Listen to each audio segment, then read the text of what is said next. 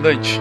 Que imensidão branca é essa? Onde estão as estrelas? Senhor Fencas, achamos, achamos a resposta que faltava. Que resposta, senhor? A segunda incógnita da equação. Mas que equação? Qual a resposta para a vida, o universo e tudo mais? Horas 42?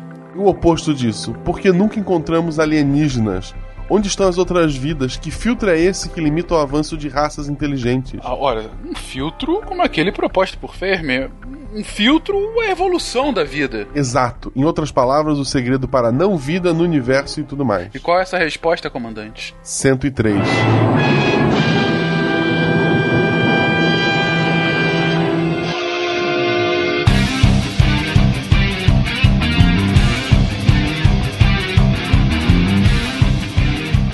Olá pessoas, aqui é Fernando Malto Fencas, diretamente de São Paulo, e eu não consegui pensar em nenhuma frase para um cast que deve ter tantas referências e eu estou me sentindo mal por não ter pensado em nada, mas tudo bem. Próximo. Vamos pensar no próximo host, hein, gente? Já estão abrindo.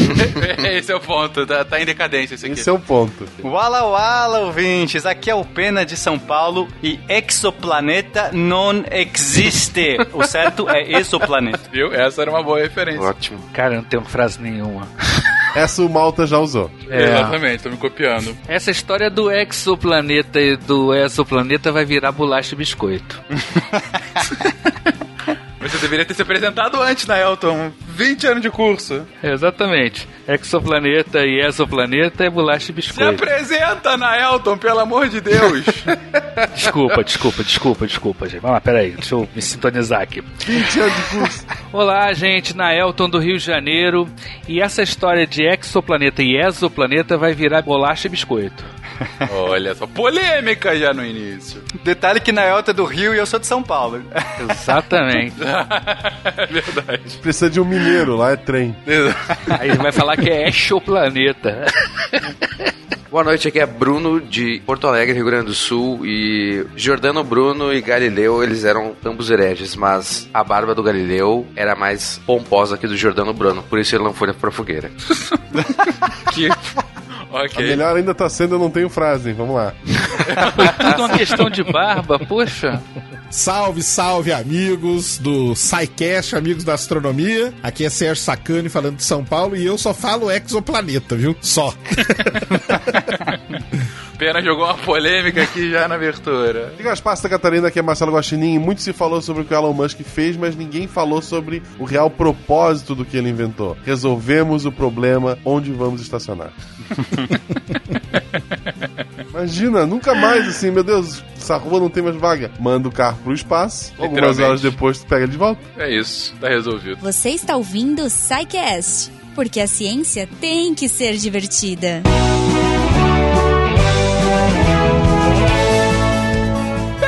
Bem-vindos a mais uma sessão de Recadilho Sidecast. Eu sou o Fencas. Eu sou Marcelo Guaxinim, E aí, Guaxa, belezinha? não era, não somos parentes. Ah, beleza, tudo bem? Não. Beleza, cara. Rapaz, exoplanetas, exoplanetas, um cast interessante, não? Sim, muito interessante, muito, muito bacana, com uma mensagem muito boa. E eu espero que você tenha entendido o teatro. Se você entendeu, escreva nos comentários. Puta, é verdade. Porque tem duas interpretações. Tem a interpretação mais rasteira, que foi a minha, mas tem a oculta, que eu só soube depois e eu falei, Guaxa, você é genial. Quem a entendeu a, a oculta... Bom, deixa aí nos comentários quem entendeu, o que, que você entendeu do teatro. O motivo, né? Exatamente. Mas teatro lembra biblioteca, bibliolivros. Quando o nosso querido amigo Silmar Jeremias, se você não sabe disso ainda, sinto muito, você vai saber agora. é, se tornou um com as estrelas. ah, a gente recebeu muitas mensagens de apoio e carinho. E uma que me marcou muito era do, do meu anime favorito, One Piece, em que o Dr. Hiluluki fala, parafraseando ele, que você não morre quando morre, né? Você morre quando é esquecido. E além do SciCast servir para manter essa memória viva, para manter o Silmar vivo, ah, o irmão dele, o, o Cid, né? Ele decidiu, o Silmar, para quem não sabe, ele era muito nerdão, ele tinha uma coleção gigantesca de quadrinhos. Ele decidiu que essa coleção ia virar uma gibiteca, a gibiteca Silmar Jeremias. Sim, foda demais, cara. Foda Ela vai demais. ser inaugurada na segunda-feira, dia 5, lá em Chapecó. Tem as informações vão estar no post, a imagem bonitinha. Mas você que quer ajudar a manter essa, essa imagem viva, forte, quer doar seus quadrinhos que estão aí separado. Ah, tem o endereço que vai estar no post, é Rua Nereu Ramos, 729 e Centro Chapecó, Santa Catarina, CEP 89812-110. Eu não vou repetir, porque isso é um áudio que você pode voltar, e porque tem no post para você recortar bonitinho. Então você que tá aí com o mangá, o mangá, o quadrinho, que seja, juntando poeira, mande para esse endereço. Vamos é, enriquecer ainda mais esse espaço, que homenageia aquele que nos fundou. Exatamente. Cara, foi uma homenagem. O Cid há algum tempo tinha comentado a sua vontade de fazer isso e quando a gente viu que o negócio foi pra frente, quando a gente viu a imagem do convite pra, pra, pra abertura, né, Guaxa, é, não deu pra não se emocionar, sim, né? Sim, sim, foi, foi, foi, Deu uma suada no olho. Mas é isso, gente. Mas falando aqui do SciCast, do Portal Deviante, a gente lembra sempre que para entrar em contato conosco, você pode fazê-lo a partir de contato.sicast.com.br, pode fazer a partir das redes sociais do Portal Deviante, tanto no Facebook, quanto no Twitter, quanto no Instagram. Uh, e também deixando aí o seu comentário no post para que todos possam ler aquela coisa bem feliz, aquela coisa bem uh, democrática que são os posts dos nossos episódios. E se você não notou ainda, a gente tem um podcast extra chamado Derivadas, onde a gente lê esses comentários. Isso. Na verdade, a gente não que lê a Thaís e a Cris, mas ela nos representa. Inclusive, Thaís e Cris não estão no episódio, mas estão ao final desse programa lendo comigo e com o Guaxa os patronos, os patronos a partir da categoria cientista que são lidos a cada mês aqui. Então, se você gosta da nossa leitura um tanto quanto pouco usual dos nomes dos patronos, aguarde aí o término do episódio para mais essa leitura de patronos. E se você quiser se tornar um patrono do SciCast do Portal Deviante, a partir de um real, tanto no Patreon quanto no Padrim, você pode ajudar a levar para frente essa ideia, essa ideia tão brilhantemente criada pelo Silmar e por outros lá atrás, o Portal Deviante, esse sim criado pelo Silmar e tocado agora por essa equipe que quer uh, levar para frente esse ideal de divulgação científica da forma mais divertida possível, não é isso, Guacha? Isso, por favor, nos ajude a fazer este portal, este podcast crescer cada vez mais. Exatamente. Lembrando que tanto o Derivadas, que o Guacha comentou agora, quanto o Chutando a Escada, que ingressou à família Deviante na semana passada, quanto tantos outros podcasts e textos e ações do Portal Deviante só são possíveis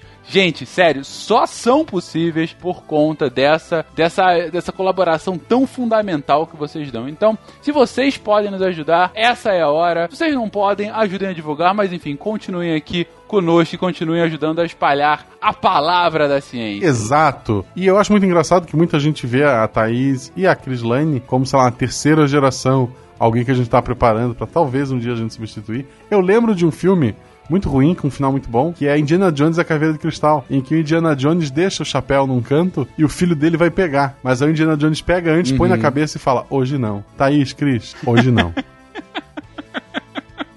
E com essa mensagem um tanto quanto ameaçadora, vamos pro episódio. Um beijo, gente. Até semana que vem.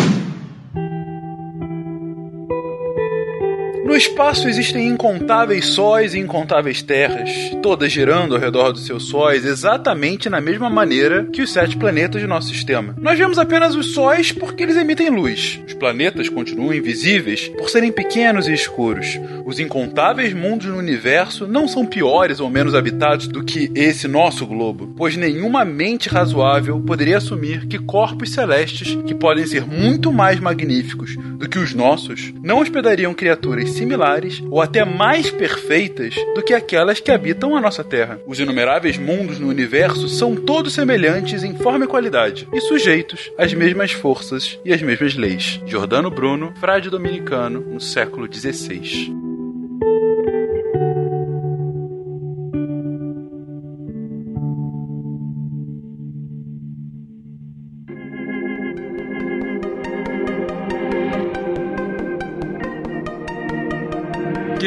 Exoplaneta, exoplaneta, exoplaneta, enfim, Planeta que orbita outra estrela. Essa é, é- é o tema aqui de hoje. A gente já falou em casts passados sobre Verme, e aí a gente abordou rapidamente essa questão. A gente já comentou, ah, nos casts sobre astronomia anteriores, quando a gente falou sobre o universo como um todo, quando a gente falou sobre ondas gravitacionais, enfim. Volta e meia a gente pinça um pouquinho esse tema, mas não fala exatamente sobre isso. E é inegável agora que é um assunto extremamente relevante, não só, claro, pelos acontecimentos ah, das últimas semanas, pelo lançamento da Falcon Heavy, todo o boom, novo boom, nova corrida espacial recomeçando aqui, mas também por conta do, do- do próprio desenvolvimento astronômico das últimas décadas, que aumentou sensivelmente essa nossa percepção, essa nossa capacidade de encontrar esses exoplanetas. Não é isso? Enfim, por que a relevância desse tema, gente? Ou, mais importante, por que é importante a gente estudar exoplaneta, exo... Vamos definir exoplaneta exoplanetas pra falar de uma, uma coisa só aqui, por favor. E eu só vou falar exo, eu sempre falo exo. Não tem nem como eu mudar. Deixa o planeta. Não tem nem como mudar na minha, na minha cabeça, já é automático. Olha, eu fiz uma consulta aqui, inclusive com a Débora, do editora do SciCast, pra ver a pronúncia. E, e assim, pelo português correto, seria exoplaneta, porque a gente fala exógeno, a gente fala exoesqueleto, a gente fala exoderme, exoplaneta. Tipo, porque só esse seria exo, é só uma. A, a, ingle, a portuguesada do inglês, porque em inglês é exoplaneta. Mas enfim, falem como quiser, não é mesmo? Eu vou errar várias vezes, porque eu sempre falei exoplaneta e de repente agora eu tô tentando me condicionar. Mas aí falem como quiser. Eu sempre falo, o pessoal sempre me corrige, mas eu deixo quieto. Falo exoplaneta mesmo. mas é uma das ciências aí que mais.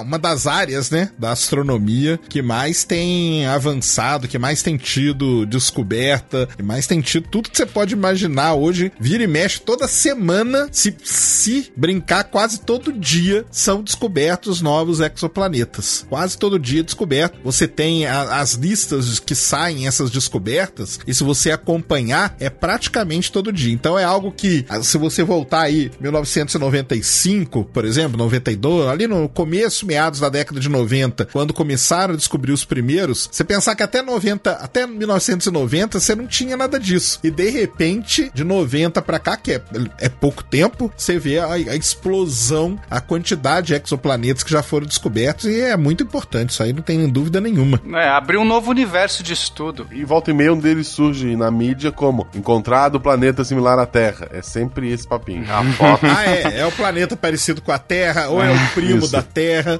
ou é o irmão da Terra.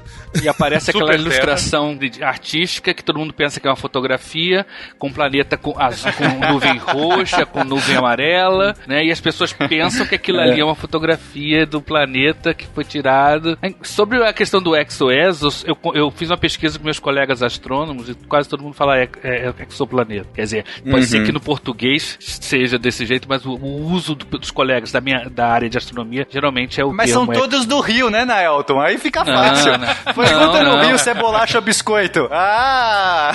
É, não, eu, eu até fiz questão de perguntar a um paulista e ele falou, não, eu sempre falei exoplaneta. E falou com maior naturalidade sem nenhum. Não, eu também, eu também sempre falei exoplaneta. E pode ser que pelo uso vire mesmo, tá? Eu só tô dizendo assim, pelo, sei lá, é, é, o jeito que a língua, o português é estruturado é. Mas enfim, isso é bobagem. Pra mim, isso é bobagem. Mas voltando ao assunto, que é, que é o que importa de fato, a gente precisa entender a relevância desse, do, do, de estudar os. Eu não sei o que eu vou falar aqui, eu vou falar qualquer coisa. Os exoplanetas.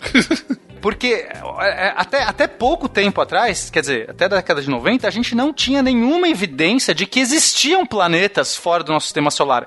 Eu sei que você fala assim, nossa, pena, mas pô, por que, que não existiria? Por que, que você acha que o nosso sistema solar seria tão incrível só a gente? Claro, né? Eu, não, eu acreditava, sempre acreditei que, as- assim como o Jordano Bruno, é quando a gente pega essa frase que ele fez no século XVI, cara, é, a gente precisa entender o contexto disso, porque Copérnico, alguns anos antes, uns 30, assim, 40 anos antes, tinha acabado de colocar o seu modelo, tinha proposto um modelo que ainda estava muito revolucionário, ainda as pessoas estavam assim, muito que de repente o Sol é o centro do, do nosso é, do nosso sistema solar, aqui do nosso universo, e o Jordano Bruno, não. Que Sol o quê? Tô falando das estre as estrelas, cada estrela é um Sol, cada Sol tem planetas e cada planeta pode ter vida. Por que, que seria tão incrível a vida? Ele chutou o balde de uma maneira, por isso que eu acho muito bonito, quis abrir com essa frase, porque parece alguém falando hoje em dia, né? A frase dele parece muito do tipo, olha, é, cada estrela é um Sol, isso parece muito alguém de olho, apesar que tem tanta gente que nega, né? Terraplanista e tudo mais. Mas agora, pegando aquele contexto e ele já propor aquilo, então ele foi o primeiro ali que jogou essa faísca aí.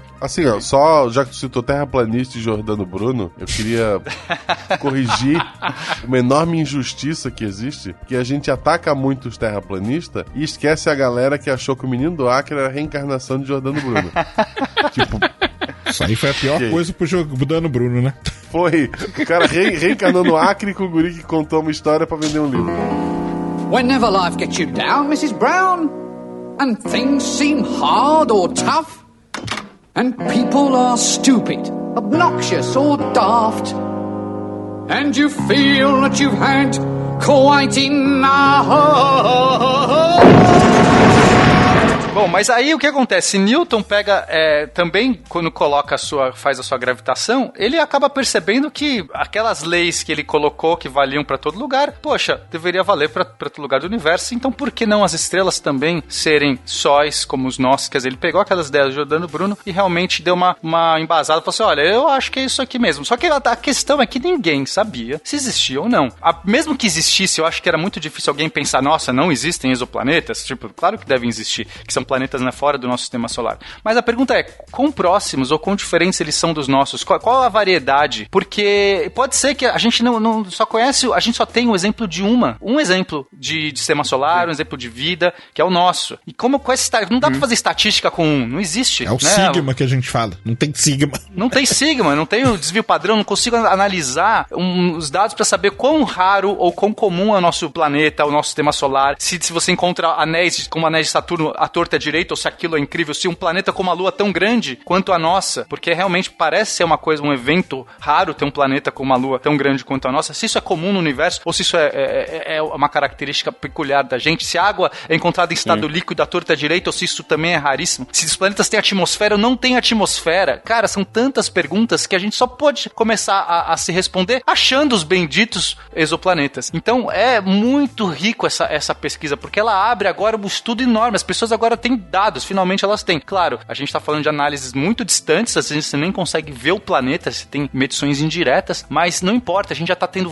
vendo a atmosfera, a gente já está vendo linhas espectrais, composição química. Puta, é, meu, é, é muito legal essa área. É, e o interessante é que você pega aí, você volta, né? Por exemplo, Pulsar, que foi há 50 anos atrás e tudo mais, porque são eventos que são muito grandes, né? Galáxia, 1930, né? Porque eram coisas gigantescas que a tecnologia da época conseguia. Então, mesmo os telescópios eram bons, mas nem se compara ao que tem hoje, mas eles conseguiam. Agora, no caso do, do- do- dos, dos exoplanetas, o cara podia até conjecturar que, ah, não, pode ser que. Mas e aí, cara? Como que nós vamos identificar? O que, que vai acontecer com a estrela pra gente poder? Porque uma hora nós vamos ter que falar, não, existe um planeta ao redor daquela estrela. Enquanto a tecnologia. Eles tiveram que esperar a tecnologia vir evoluindo, evoluindo, evoluindo, pra chegar num determinado momento que eles conseguissem ob- ob- observar, entre várias aspas, né? Vamos dizer assim, né? Detectar, detectar, detectar alguns observados também, né? Porque tem observação Sim, direta sim. em casos Já específicos. temos alguns observados. É, mas o, o interessante é isso, porque os outros os caras iam lá e falavam, não, um pulsar assim assado deve existir, um buraco negro tinha toda a teoria desenvolvida, galáxia e, e tudo mais, estrelas variáveis, mas o tal dos planetas não tinha como comprovar, né? Não tinha como bater o martelo e falar, não, na estrela tal tem um, um ali girando. O motivo de ser tão difícil de achar é porque planeta não emite luz. E ele tá perto, né? Em princípio, se ele tá orbitando uma estrela, ele está próximo de um, de um elemento, de um agente que emite muita luz. Então ofusca. E os planetas são muito pequenos comparados com, com estrelas. Então a gente tem uma questão do tamanho, a questão que ele não emite luz e está ofuscado por um outro corpo celeste. Então isso é muito, muito, muito difícil você conseguir detectar. Aí o pessoal começou a inventar outras técnicas para a detecção, porque apenas apontar um telescópio telescópio tentar ver a luz, embora exista essa técnica também, ela é muito complicada de você achar. É, também tem a questão de que a maior parte das estrelas tem companheiras e algumas dessas companheiras são estrelas pouco luminosas e às vezes você fica, você encontra um objeto próximo de outra estrela, mas como você saber se aquilo é um planeta ou se é um, por exemplo, uma anã marrom que é uma coisa quase intermediária entre um planeta e uma estrela? Então realmente alguém já fez uma comparação interessante de tipo você ver um exoplaneta é como se você procurasse, se você tivesse, sei lá, no Rio olhando para São Paulo, tem uma lâmpada e ver se tem uma mariposa do lado da lâmpada. né? Perfeito, aí, alguém fez uma, isso. aí alguém fez uma comparação ainda pior. Poxa, não é, é- não é tão fácil assim não. Imagina que em vez de uma lâmpada é um candelabro, que tem umas estrelas duplas, né? Tem a- a- mais de uma mariposa e ainda tem um moleque que liga e desliga a lâmpada toda hora. Porque as estrelas também são tem estrelas variáveis. Então Só que realmente. em vez do Rio é no Japão também, né? Tipo, Pois é. E você está olhando através de uma cortina. que é a atmosfera da Terra, né? E a variação. Nossa. Você tem estrelas variáveis. A maior parte das estrelas são duplas, triplas, quadruplas e são estrelas variáveis também. Além disso, as infelizes das estrelas ainda têm manchas também. Então, realmente, por isso que se demorou tanto tempo para chegar. Acho que só com uma técnica. A gente vai falar das técnicas logo em seguida, mas só com os computadores capazes de analisar dados com uma quantidade muito grande de dados, fazer uma estatística pesada, conseguiu é, eliminar o que, que é mancha, o que, que é variação da estrela, o que, que é tentar distinguir se é uma estrela mesmo ou se é um planeta. Então, realmente, é, é aquela comparação que eu falei, né? E quando você botou, você botou aí no Japão, né? Tal. É muito difícil mesmo, porque são objetos pouco luminosos, perto, e ainda com, e as estrelas não são aquela coisa bonitinha, aquela lâmpada fotométrica bonitinha que a gente gostaria que fosse. Não faz 100 anos que a gente praticamente descobriu o resto do universo. Até então, a gente pensava que só existia a Via Láctea. E ponto. Depois de 1920 e poucos, teve até debates e conferências sobre isso,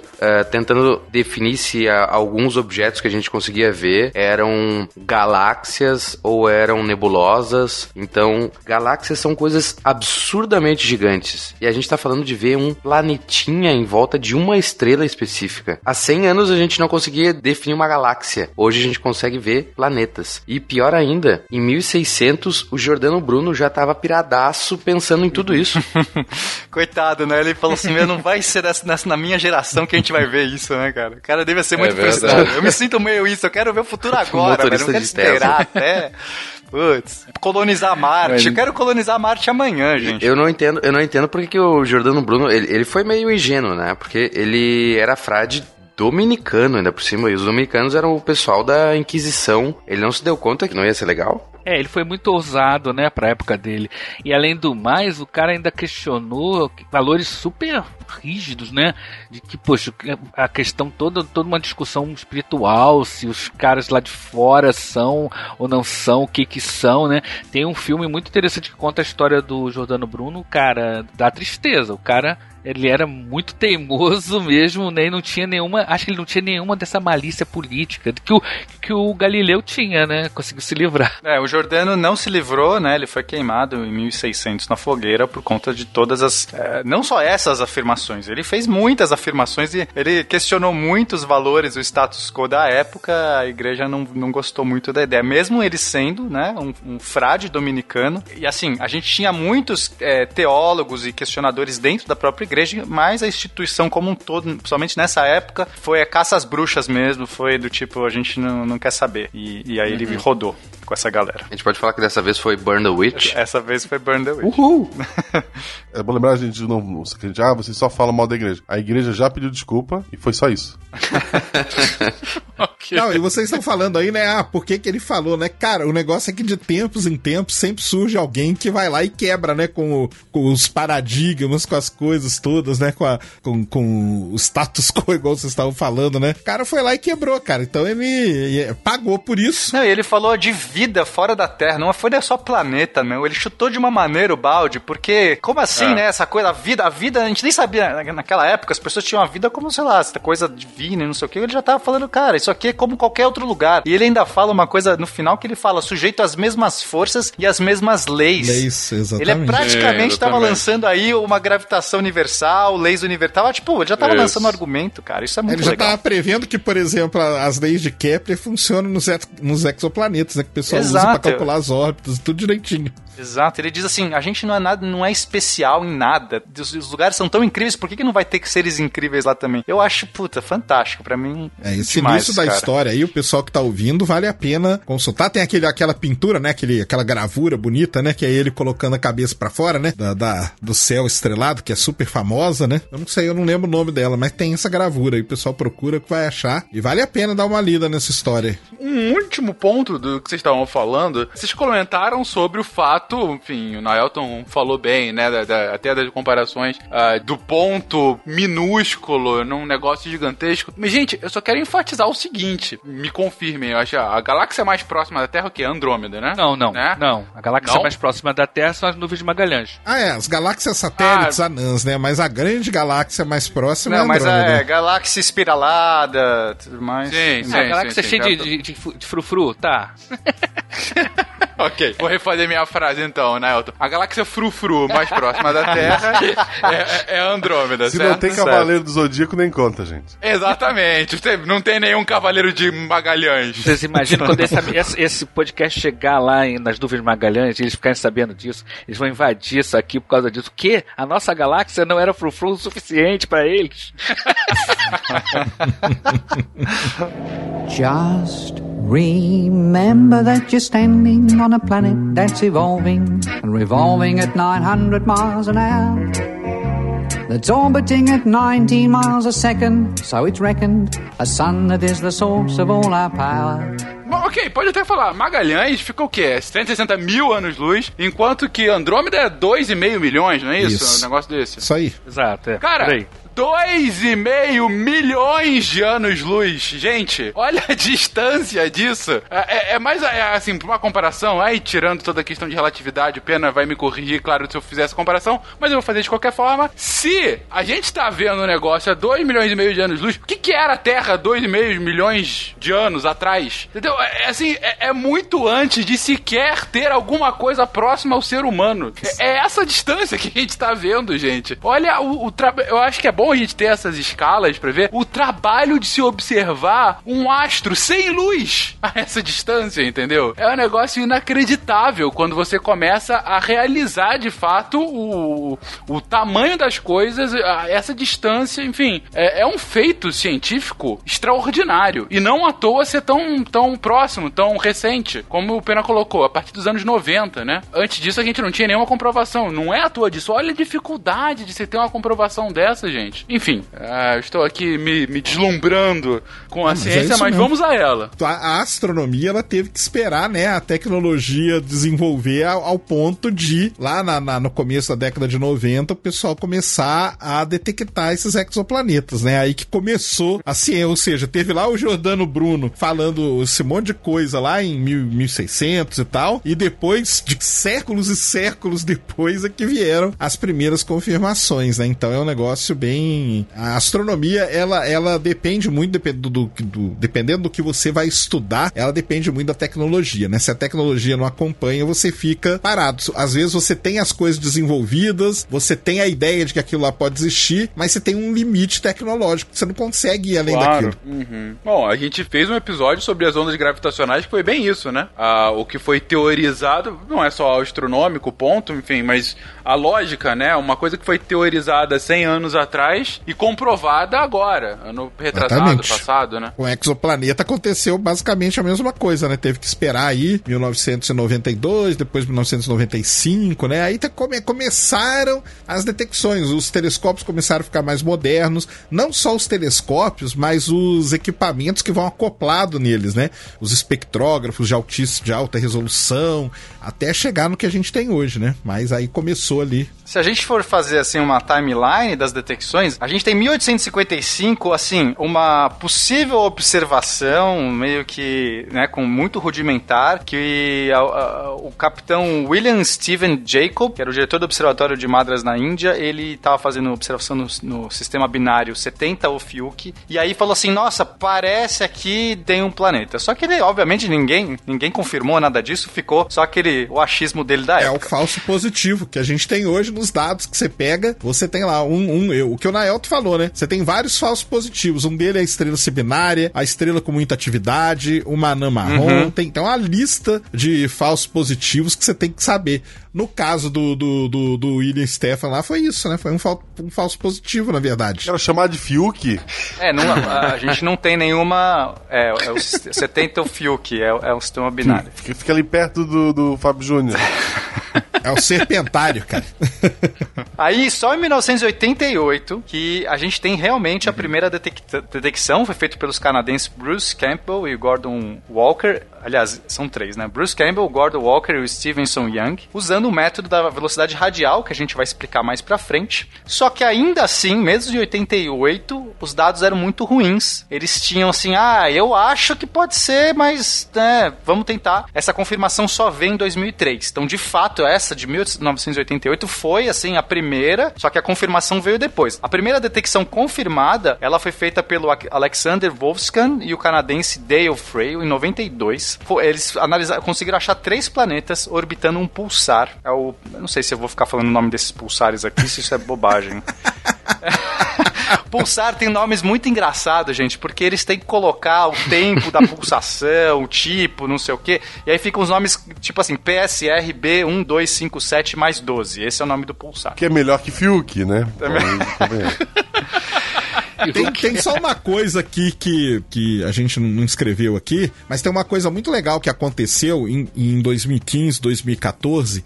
O pessoal foi no, no observatório do, do Monte Palomar e pegou chapas fotográficas que eles tinham lá. E eles descobriram numa, numa chapa fotográfica de 1917 o que para eles eles consideram a primeira evidência de um exoplaneta, entendeu? Não foi Ah, comprovado, entendi. nada, mas eles foram é, resgatar essas, essas chapas e tudo mais, e eles viram ali, tem ali uma marquinha que os caras falam, pô, essa aqui a gente pode considerar como a primeira evidência. É uma coisa recente que o pessoal Ah, legal isso, não sabia. estuda isso. É bem legal isso aí, que mas foi agora, 2015, 2014, que eles, que eles retomaram isso. Mas, mas, mas não era nenhuma confirmação nem nada, né? Eles, eles, tem o pessoal que estuda essa história da astronomia e resgata essas imagens antigas, e hoje, né, hoje, como a gente hoje sabe como que é a marquinha que um exoplaneta deixa ali no espectro da estrela e tudo mais, fica mais fácil de você voltar, né, na- nos dados antigos e tentar, e tent- tentar ver. Isso que ele achou era uma placa astrométrica ou era um espectro? Era um, era um espectro. Ah, tá. Não, não, era, não era por, por, por observação direta, não. Era o espectro mesmo. É o espectro da estrela Van Manen, que chama. Que foi registrado. Era naquelas placas de vidro ainda, né? Que o pessoal registrava e tudo mais. Sim, é isso que eu queria. eu tava pensando, porque eu já peguei essas placas na mão, placas de espectro e de astrométricas. Gente, você pega o microscópio, vai procurar um pontinho preto, porque é negativo, né? Que tem a estrela ali, né? Lá no, no Observatório do Valongo tinha até um aparelho chamado Ascor Record, que ele fazia comparação de placas de vidro para você localizar o que, que é estrela, o que, que é asteroide, o que, que é. Mas são uns pinguinhos, sabe? Sabe aquele cocô de mosca? Sim, cara. Negócio minu- e, e os espectros são uma coisa ainda mais confusa. É um montão de, de, de, de linhazinhas que você tem que passar por um. Naquele tempo ainda passava, tem o digital, não escaneava. Você passava ele por um feixe de luz que através de uma célula fotoelétrica e fazia aquela curva né, de espectro, né? Isso é, que é o que a gente tá. O, que aconteceu aqui nesse caso, esse pulsar, né? Que é a variação temporal, que a gente vai falar dos métodos mais adiante, mas é um negócio super complicado, gente. E não tem aquela, não tem nada daquela, daquele sex appeal de uma imagem de uma estrela com um planeta girando à volta com, sabe, parecendo Com vulcano. nuvens roxas. Nuvens roxas, exatamente. é.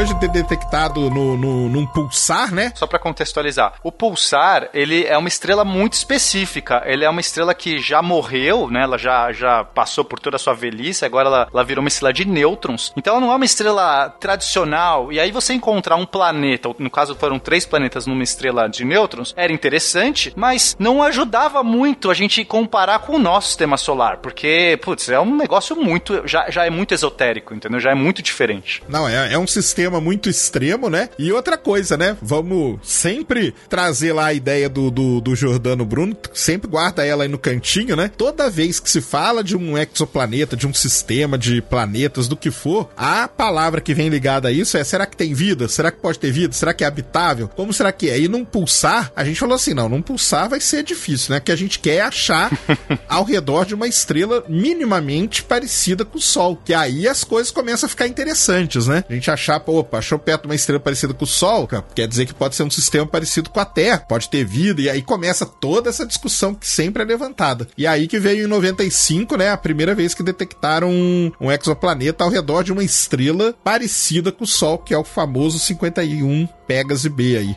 Que eu falo Bzinho, né? Mas é B. Mas não pode ser um, um buraco negro super legal com ondas gigantes em volta nos planetas? Pra gente achar a vida, tem que ser um, um sol. Não, poder pode. A questão é da vida. Então Inter- Interstellar não tá certo? Meu Deus! Não, não, não volta com o Interstellar de novo, não, por favor. Pode voltar, eu gosto. Tô brincando, tô Tá, brincando. mas então, tipo, Interstellar tá tão errado quanto Prometheus. É, olha, não é tão errado não, porque Prometheus é- ele tem um nível de, de erro assim que tá acima de qualquer coisa. Ele é, assim, um- é um parâmetro absoluto. Agora, planeta próximo de um buraco negro, ele é bombardeado por radiação. A gente já conversou, a gente já teve esse- essa conversa que acho que num, num cast desse da vida, né? Que, que a gente até discutiu isso sobre isso. É, sobre esse negócio que o, que o Sakane falou, do Pegasus B, dois comentários. O primeiro sobre a nomenclatura. A gente faz nomenclatura de exoplaneta, você pega o nome da estrela, né, do sistema, pode ser não necessariamente uma estrela, às vezes é um sistema binário, enfim, o sistema que ele está orbitando ali, que você detectou, e você coloca letras começando em B, porque A, tecnicamente, é a própria estrela, então B, C, D, você vai nomeando na ordem que você descobre os planetas. Se você encontrar uma batelada de uma vez, que às vezes acontece, você nomeia dos de mais de órbita mais interna para mais externa. Então a gente vai ver, por exemplo, na trapiche a gente vai ver lá B, C, D, E, é, tá na Então, ordem. mas aí tem, tem um detalhe, Pena, que é o seguinte: isso aí era no começo, né? Hoje, na verdade, o pessoal coloca o nome do projeto que detectou. Então você tem Kepler 52c, Kepler 40. Aquela estrela, ela não chama Kepler 52, mas ela é a 52 estrela que o Kepler observou. Aí você tem Trapiche, por exemplo. Por que, que tem esse nome? Porque foi o Observatório Trapiche South no, no, no Chile que detectou. Mas a estrela, ela tem o código dela lá, oficial, HD, não sei o que, não sei o que, o HI, o número dela, HB, não sei o que. Só que hoje o pessoal coloca o nome do projeto. Então, Harps, não sei o que, não sei o que, Ogli, não sei o que, não sei o que, Kepler, 50, 250, 300 e tal. Trapiche 1, Trapiche 2, se tiver, né? Por enquanto não tem a Trapiche 2, só tem a Trapiche É, 1. eles dão um, um apelido, porque às É. vezes você fica falando em código, aqueles códigos internacionais, não sei o que, é muito complicado, eles dão um apelido. Mas não deixa de ser o nome da estrela. Quer dizer, o projeto dá o nome da estrela, um codinome pra estrela, e aí o exoplaneta vai pegar aquele codinome da estrela e, e adicionar o B, C, D, né, em minúsculo, sempre em minúsculo. Porque nessa, nessa década de 90, e- isso aí também é uma coisa que a gente tem que retratar, porque o pessoal deve estar muito acostumado, ah, com Kepler, 3 mil e tantos planetas e tal. Nessa década de 90 não tinha nada disso, pessoal. Era tudo feito É, aqui em terra, é, com telescópios em terra, que eles iam ali, caçavam, tá? A história, a história do, da descoberta aí do 51B também é, é interessante vocês procurarem. Pois é, eu acho que a gente valia a pena a gente contar a história rapidamente, porque o, o Didier Queloz que fez a, a descoberta pra valer mesmo, né? Ele era um estudante e quando ele chegou na conclusão, ele falou, teve que fazer várias vezes e as pessoas meio que não acreditavam. Aí o, orientador dele, né, teve que, que foi lá olhar e tal, é só só, só publicaram depois que os dois entraram num acordo ali, porque realmente o cara era estudante, né? E tem uma ele, e tem um relato dele que diz que se ele chegasse numa convenção de astronomia naquela época e falasse: "Ah, com o que que você trabalha?" "Ah, eu procuro planetas." Os caras olhavam pra ele como se ele estivesse cheirando Puta, mal e ia né? embora, né? Isso mesmo. Os caras tipo era é, astrônomo que Essa procurava planeta não tinha o que fazer, né? Pô, o cara é absurdo, né? Mais ou menos aquilo que acontece no filme Contato com a personagem da Jodie Foster, né? Que ela, se ela, porque ela procurava vida fora da Terra, ela era meio que considerada uma, uma- não era astrofísica séria. Então hoje em dia já é uma coisa que tudo bem, você vai encontrar até o cara vai ter até um ibope, mas naquele tempo, né? Ele foi precursor, né? Então teve toda uma coisa também. O cara ele disse que ele olhou várias vezes e, e foi verificou e reverificou e sabe ficou ficou preocupado com isso, chamou o orientador e os dois tentaram cruzar possibilidades, né, de ser um anã marrom, alguma coisa desse tipo. Eu acho interessante que foi uma coisa pioneira. Hoje em dia é uma coisa, como a gente falou aí, né, tem, tem planeta, exoplaneta dá pra um pau por aí, mas aquele tempo não, era o primeirão, né? Os primeiros planetas, então, eles recebiam nomes porque era novidade e tal, e depois com o tempo ficou tão comum que eles começaram a dar sigla e não se importar muito. É tipo casamento, então. Mais ou menos. Esquece, esquece o nome da mulher, cara. A mulher passa a ser. Ô, você, é Sil, isso? ei, Não, a ei. questão. Não, o que o Guacho falou é interessante, esse negócio do nome é interessante, porque na época, na verdade, você. É o que o Naelto acabou de falar. O, o cara era, era o estranhão ali, entendeu? Não tinha um projeto montado para caçar exoplanetas, igual hoje tem vários rodando pelo mundo afora. Né? Nessa, no meados da década de 90, você não tinha. Então o cara tava ali observando, ele, ele tava observando a estrela 51 Pegasus e detectou. Então ele foi lá e meteu 51 Pegasus e Bezinho. E tem a história, até isso aí, depois, óbvio que não, não é assim tão simples, tá, pessoal? Porque isso aí depois vai pra União Astronômica Internacional e lá eles, eles oficializam esse nome, né? O nome depois tem que ser oficializado nas reuniões aí da, da União Astronômica Internacional. Mas hoje é, hoje é outra realidade, cara. É, é o que eu falei lá no começo. Isso aí foi em 1995, nós estamos em 2018, é muito pouco tempo. E a realidade é outra, totalmente outra. Que são dezenas, talvez centenas de projetos caçando exoplanetas rodando o mundo afora. A gente tem telescópio espacial lançado, né? Ficar em órbita do Sol só caçando exoplaneta. Isso imagina o investimento que é. Tem telescópio espacial, tem telescópio de grande porte, tem telescópios de, de médio porte que caçam exoplaneta, tem astrofotógrafo que consegue caçar exoplaneta fazendo fotometria ali de estrela. Então, tem projeto de ciência cidadã que faz isso. Qualquer um hoje pode analisar os dados. O negócio mudou muito, muito mesmo, em muito pouco tempo. Só pegando aquele gancho lá do, buraco negro, de né, se pode ter planeta e tal, eu, eu gosto muito de comparar esse negócio da vida, porque né, quando a gente encontrou aí 51 Pegasus B, foi caramba, vamos procurar vida em outro lugar, porque essa pergunta é que tá mexendo a cabeça de todo mundo, desde o projeto 7 e tudo mais. Será que existem outras civilizações? Paradoxo de Fermi, inclusive deixo aí, o, o- lembrando o ouvinte que temos um episódio muito legal sobre o paradoxo de Fermi, ouçam que tá muito legal. Então, aí a pergunta, e o Sakane sempre fala nos vídeos dele, né? A vida como a gente conhece. O- qual que é a questão? A gente tenta pensar que a gente tem uma receita, pra, é, é, existe uma receita que a gente já viu da vida. Então, é como se você pegasse um brownie, sei lá, e falasse assim, nossa, eu vi esse brownie aqui, tem uma receita que, que gera esse brownie, né? O brownie é a vida. Ah, tá, não, não sei se brownie é a melhor opção. Aí você pega e fala o seguinte, tá, qual que, como é que eu faço esse brownie? Aí a gente só tem uma receita até hoje, que a gente conhece. A gente nem sabe a receita inteira porque ela tá fragmentada na história do planeta Terra. Mas a gente caça, olha indícios, analisa e fala assim, ah, deve ter ovo aqui, deve ter chocolate aqui, deve ter farinha aqui. E começa a montar, e aí a gente fica jogando tudo isso num caldeirão e vê se sai brownie. Né? Só que não dá pra fazer esse caldeirão, porque esse caldeirão precisa de pressões e valores que a gente não faz no laboratório. Mas a gente fica estimando. A gente fala assim: olha, eu acho que pra ter brownie precisa ter. Mistura um pouco de farinha com ovo, com chocolate, põe no fogo, assa não sei o que, joga tal coisa, joga leite. E a gente acha que isso isso gera brownie. Só que pode ter outras variedades enormes de, de, de doces que a gente não conhece. É, e, e- é, só que a gente, como a gente não tem nenhum acesso a essas outras receitas, pode, pode ser que tenha outros jeitos de fazer brownie, começa por aí. Pode ser que dá pra fazer brownie de outro jeito. E pode ser que tenha outras variedades de doces que a gente não faz ideia. Eu acho que é esse que é o contexto. No momento que a gente acha uma estrela, então falar se é existe vida no buraco negro, não sei. A gente acha que do nossa receita de brownie não funciona. Mas em outra receita de outro doce pode funcionar. Mas a- a- quando a gente encontra uma estrela parecida com a Terra e planetas na- numa região parecida com o tipo da Terra, aí a gente fala assim: caramba, tem brown, deve ter brownie ali, sabe? Assim, te- tem, a gente tem indícios de que dá pra fazer brownie nessas condições. E aí, só completando o que o Pena falou, existe hoje uma turma que fica testando essas receitas, que é o pessoal que estuda astrobiologia. O que, que o astrobiólogo faz? Nada mais do que isso. Ele fica ali,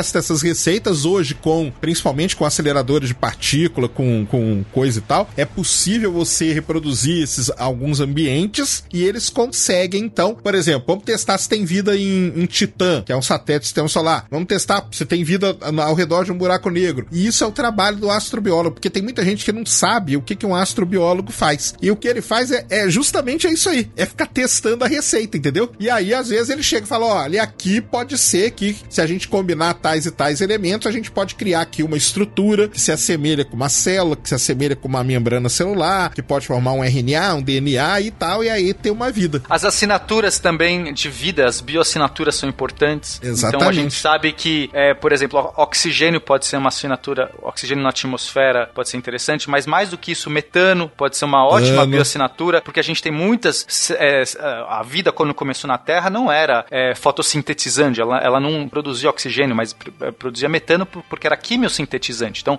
é, fazia ali algumas reações químicas com, com minerais disponíveis por vulcanismos, enfim, e aí gerava como resíduo metano. Então, quando você consegue detectar metano, pode ser uma bioassinatura, porque o me- metano degrada muito rápido, então se tem disponível quer dizer que tem alguma coisa emitindo, mas tem outros processos que não são também é, é, biológicos que produzem metano. Então, todas essas bioassinaturas, essas formas, essas evidências de que será que tem vida aqui, esses traços, eles têm que colecionar. E é o que a gente coleciona também na análise de exoplaneta. Só que exoplaneta a gente não consegue ver exatamente o metano. É difícil você ver lá. Então a gente tem algumas bioassinaturas também diferentes. Mas se, às vezes o planeta tem atmosfera, já é um ótimo indício Ah, é. pra gente de que, poxa, a chance, porque pra você ter atmosfera num planeta, muitas vezes você tem que ter um campo magnético que tá protegendo, ou você tem que ter uma densidade específica pra manter aquela atmosfera e proteger muitas vezes de raios nocivos de uma explosão solar que pode ter próximo àquela estrela. Então, assim, a gente entende que ter atmosfera é muito importante também pra vida. Então, vez ou outra, a gente consegue encontrar exoplanetas, detectar a atmosfera de exoplaneta. E outra coisa, só pra completar, pra vocês verem, então, a- essa ciência de, de encontrar exoplanetas dentro da astronomia, que surgiu em meados da década de 90, ela criou uma outra, que é a astrobiologia. Veio ali de carona com ela, porque começaram a descobrir isso, o pessoal tem que começar a estudar pra testar a receitinha que o, que o Pena falou aí.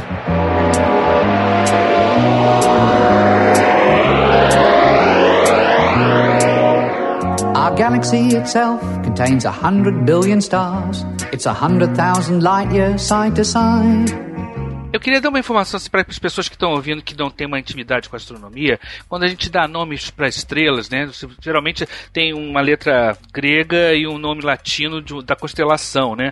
Mas tem que ver que só estrelas muito brilhantes que recebem nomes próprios e essa, essa classificação com letra grega e nome latino para a constelação tem uma hora que acaba. E então você começa a botar números, que é a 51 Pégase, por exemplo, e às vezes também você dentro de uma constelação você vai ter estrelas as menos brilhantes, aquelas que são lo- localizadas geralmente por sistemas fotográficos, por catálogos, elas recebem o nome do catálogo que, que a localizou. Então você vai ter estrelas Wolf, você vai ter estrelas Gliese, você vai ter estrelas HD com uma série de números atrás. Então quer dizer, quanto mais numerozinhos o nome tem, quanto mais estranho o nome da estrela, menos brilhante ela é. Então quando você encontra uma 51 Pégase, é uma estrela, não é uma estrela de primeira grandeza e tal, mas ainda é uma estrela que pode ser encontrada não visualmente, mas pelo menos ao, ao telescópio, numa fotografia não de grande, de, de, de tão, tanta sensibilidade. Então a gente vai ver isso à medida que a gente for avançando agora, a gente vai encontrar estrelas com nomes, né? Algumas que recebem nomes da sonda que está usando, como o, o Sérgio falou aí e tal. Mas só para dar uma informação que as pessoas devem ficar, poxa, poxa, você tem uma estrela Aldebaran, você tem outra que é não sei que lá, Alfa, uh, Ofiuc lá que o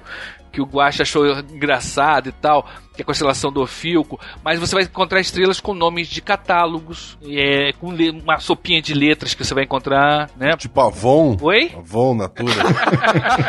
Pro público inteiro, por exemplo, Alpha Centauri é a Alpha, primeira estrela mais brilhante da Isso, constelação isso. do Centauro. Então, né, e, Bé- e assim por diante. Aí, como o Naelton falou, chega uma hora que não tem mais letra grega e você muda pra Tá número, e depois... aí depois vai por aí afora, e depois quando chega num limite que você já, já não tem mais como localizar na constelação, aí você bota os números. Aí é indigente, né? Ganha um número só, É dá um RG aí. e pronto. Nome você não tem, querido. Vai É. dar só o RG. É meio que Ah. essa a, a- a questão. Exatamente. Às vezes algumas estrelas ganham nome próprio por características interessantes, mas aí vamos continuar.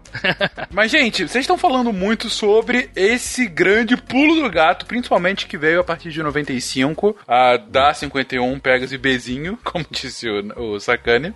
Mas, assim, qual foi a- o grande avanço? Digo, qual, qual foi a mudança mudança nessa, nessa forma de detecção dos planetas para que nos anos 90 a gente tivesse esse crescimento exponencial de novos planetas, novos exoplanetas sendo encontrados. É Como o Sakane disse agora há pouco, a cada dia um novo planeta e há 20 anos atrás foi uma grande descoberta o primeiro planeta. Qual foi essa grande diferença? É, veio por conta dos- do aprimoramento dos métodos de detecção, aquela coisa que o Sakane falou de tecnologia.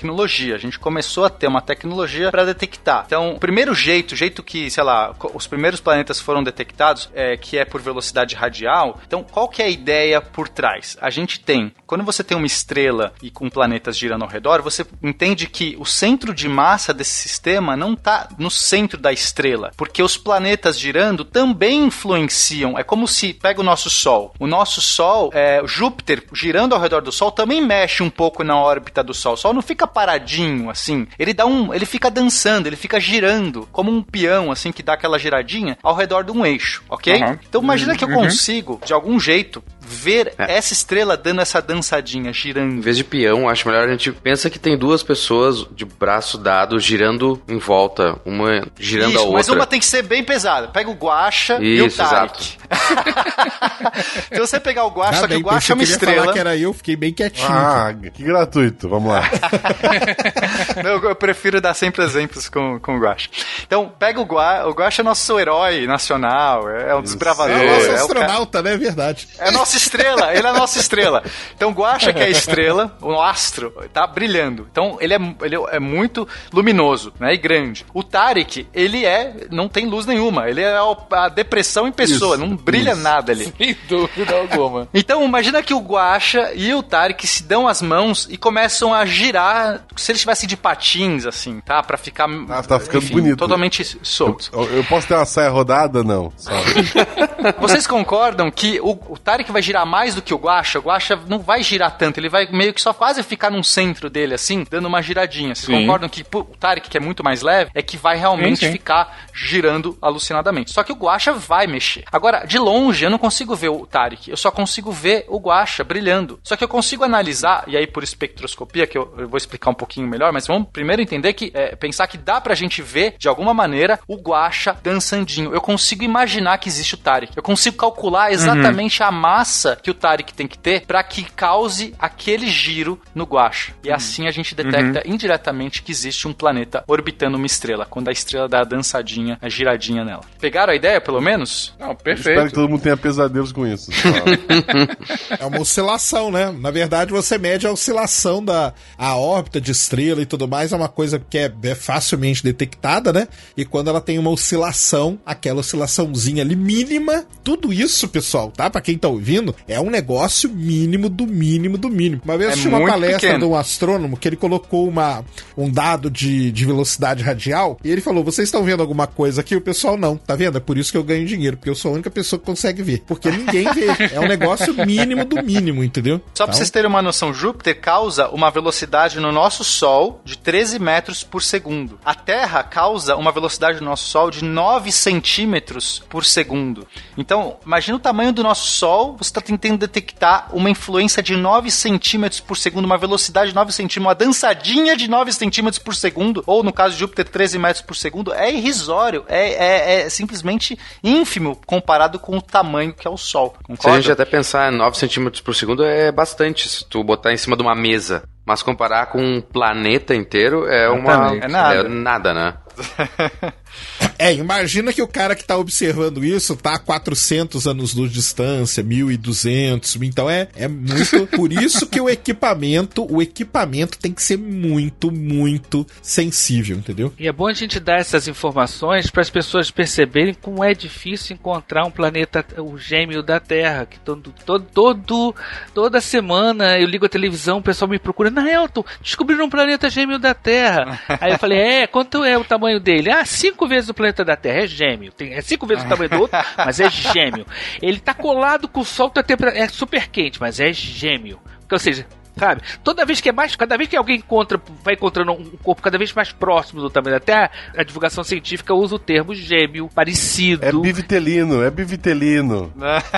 Univitelli. É, é, imagina, você tem é, aqueles dois planetas lá girando, um é cinco vezes o, no- nosso tamanho, mas é gêmeo. Então, quer dizer, e o- planetas idênticos. É, é, os, os alunos lá no planetário perguntam muito assim pra mim: existe em algum lugar do universo um planeta idêntico ao da Terra? Eu falei, acho que não. Mesmo que tenha o mesmo tamanho, a mesma composição química, idêntico não vai ser. Porque você É, vai tudo ver. depende de quão, quão próximo você quer comparar, né? Exatamente, Idêntico, vai ter o mesmo mão. O Everest vai estar lá? Não, caceta. Pois é, mas, mas, Mas, é tá, pode ser que tenha água, pode ser que tenha é, uma temperatura igual, uma atmosfera parecida. Provavelmente deve ter muitos parecidos. Mas na linguagem das pessoas, elas pensam coisas que elas veem em ficção científica. Sim. Então que elas veem planetas paralelos ao da Terra, né? Eu, eu me lembro que, que uma das coisas que me revoltava, eu sempre adorei Jornada nas Estrelas, mas uma das vezes eles chegam perto de um planeta que tinha o mapa da América do Norte. Sabe? Eu me lembro, o planeta Miri, eu lembro, o planeta era, ele tinha a mesma topografia da, da Terra, e eles deixam isso passar, não, Sim, tudo bem. sim. Ileso, assim, sabe? Deus ficou sem criatividade. Ele disse: ah, ninguém vai vir aqui, vou dar um Ctrl-C, Ctrl-V aqui. Ó. É, exatamente. Parece uma coisa do mochileiro. O que mais me irrita nisso do- dos planetas é que eles também chamam de zona dos caixinhos dourados. Que é, que é aquela ideia. É Gold, Goldilocks Zone, é isso mesmo. que é aquela ideia de que dos três tigelas, né? Que não é nem muito frio, nem muito quente, é aquela Isso. tigela Sim. ideal, ou seja, o Isso lugar mesmo. ideal pra ter vida. Meu Deus, a Caixinhos Dourados rouba comida. Como vocês podem homenagear alguém que rouba Ah, comida? tá passando fome, seja. Não, não Poxa, tava, não tava. Tu vê o desenho, ela tá de vestidinho, bonitinha, loirinha, cacheadinho lá. Capitalista nojento. Ela rouba comida. Eu espero que os ursos comam aquela menina. Pra ela aprender. It bulges in the middle, 16,000 light years thick, but out by us it's just 3,000 light years wide. We're 30,000 light years from galactic central point. We go round every 200 million years. Como é que a gente vê a dançadinha? Então a gente pode ver a dançadinha, se a estrela estiver muito próxima da gente, numa condições ideais, a gente pode ver mesmo o movimento, mas a, a gente chama de astrometria, que é a medida da do posição da estrela. É muito difícil isso. Agora, o jeito mais fácil de ver e com muita precisão é o efe, usando o efeito Doppler.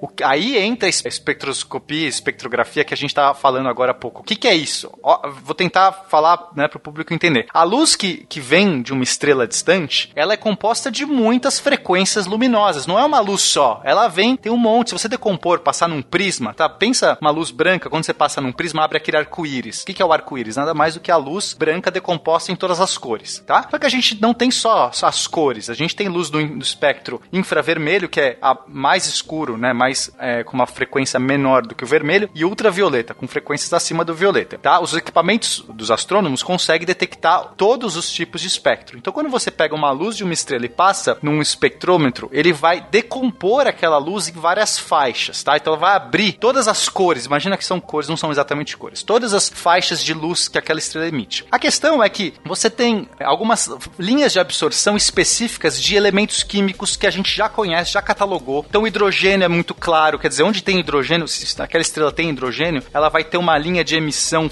numa frequência específica, você vai ver um monte de luz ali, oxigênio tem outra, e cada elemento químico e compostos vão ter linhas de absorção diferentes. Água vai ter outro tipo, nitrogênio outro tipo. O que acontece? Então a gente vai receber, quando decompõe essa luz, a gente vai ver um monte de linhas em lugares específicos, ok? A gente sabe que linhas são essas, elas são catalogadas. Só que se a estrela tá vindo em movimento, ela tá dançando, quando ela vem na direção da Terra, a luz, quando ela é emitida por uma, alguma coisa que tá vindo na sua direção, ela se modifica, ela tem um desvio pro azul, o famoso efeito Doppler, né? Pensa naquela ambulância, a gente já falou isso em outros casts, mas vou ressaltar de novo porque acho que é muito importante nesse. Quando você tem uma ambulância vindo na sua direção, a- o barulho, um carro de Fórmula 1, o barulho ele fica mais agudo, né? E quando ele passa, o barulho fica mais grave. Então a luz acontece a mesma coisa. Quando a estrela está se movimentando na sua direção, ela está dançando, ela vem na sua direção, ela, a luz que ela emite fica um pouco mais desviada para o azul. Todas as linhas de emissão deslocam-se para a direita. Quando ela está dan- do- voltando no seu movimento de dança, que ela vem e volta, fica dançando, as linhas se deslocam para o vermelho, ficam todas para a esquerda. Então a gente consegue ver essas linhas indo para a direita e para a esquerda e a gente consegue calcular exatamente a órbita, a frequência período que essa estrela tá dançando, olhando a repetição da- dessas linhas indo pra frente e pra trás. E assim a gente sabe que o Guaxa tá dançando e a gente sabe exatamente a velocidade que o Guaxa dança, que tem o Tarek orbitando naquela, naquele período ao redor dele. É muito, muito mágico isso. Cara, é impressionante. É impressionante. É E impressionante. uma mesmo. coisa, né, só pra completar, né, é que nós vamos falar de várias técnicas, tá, pessoal? Não existe uma técnica melhor que a outra. Cada uma é aplicada a determinadas situações, tá? Sim, é, isso é muito importante. Por exemplo, a técnica que a gente mais está usando hoje é a técnica de trânsito, que a gente pode explicar agora, mas tem, tem outras técnicas que só detectam com- em regiões que específicas. Então, se você quiser ver exoplaneta fora da, do- da nossa galáxia, você vai ter que usar microlentes gravitacionais. Não tem, não tem jeito, você não vai conseguir detectar trânsito, é, é- é simplesmente é, tá, tá muito difícil detectar trânsito. Então, o que, que é o trânsito? Podemos falar do trânsito, que é hoje o método mais usado. Bom, é o que ficou mais famoso também, né?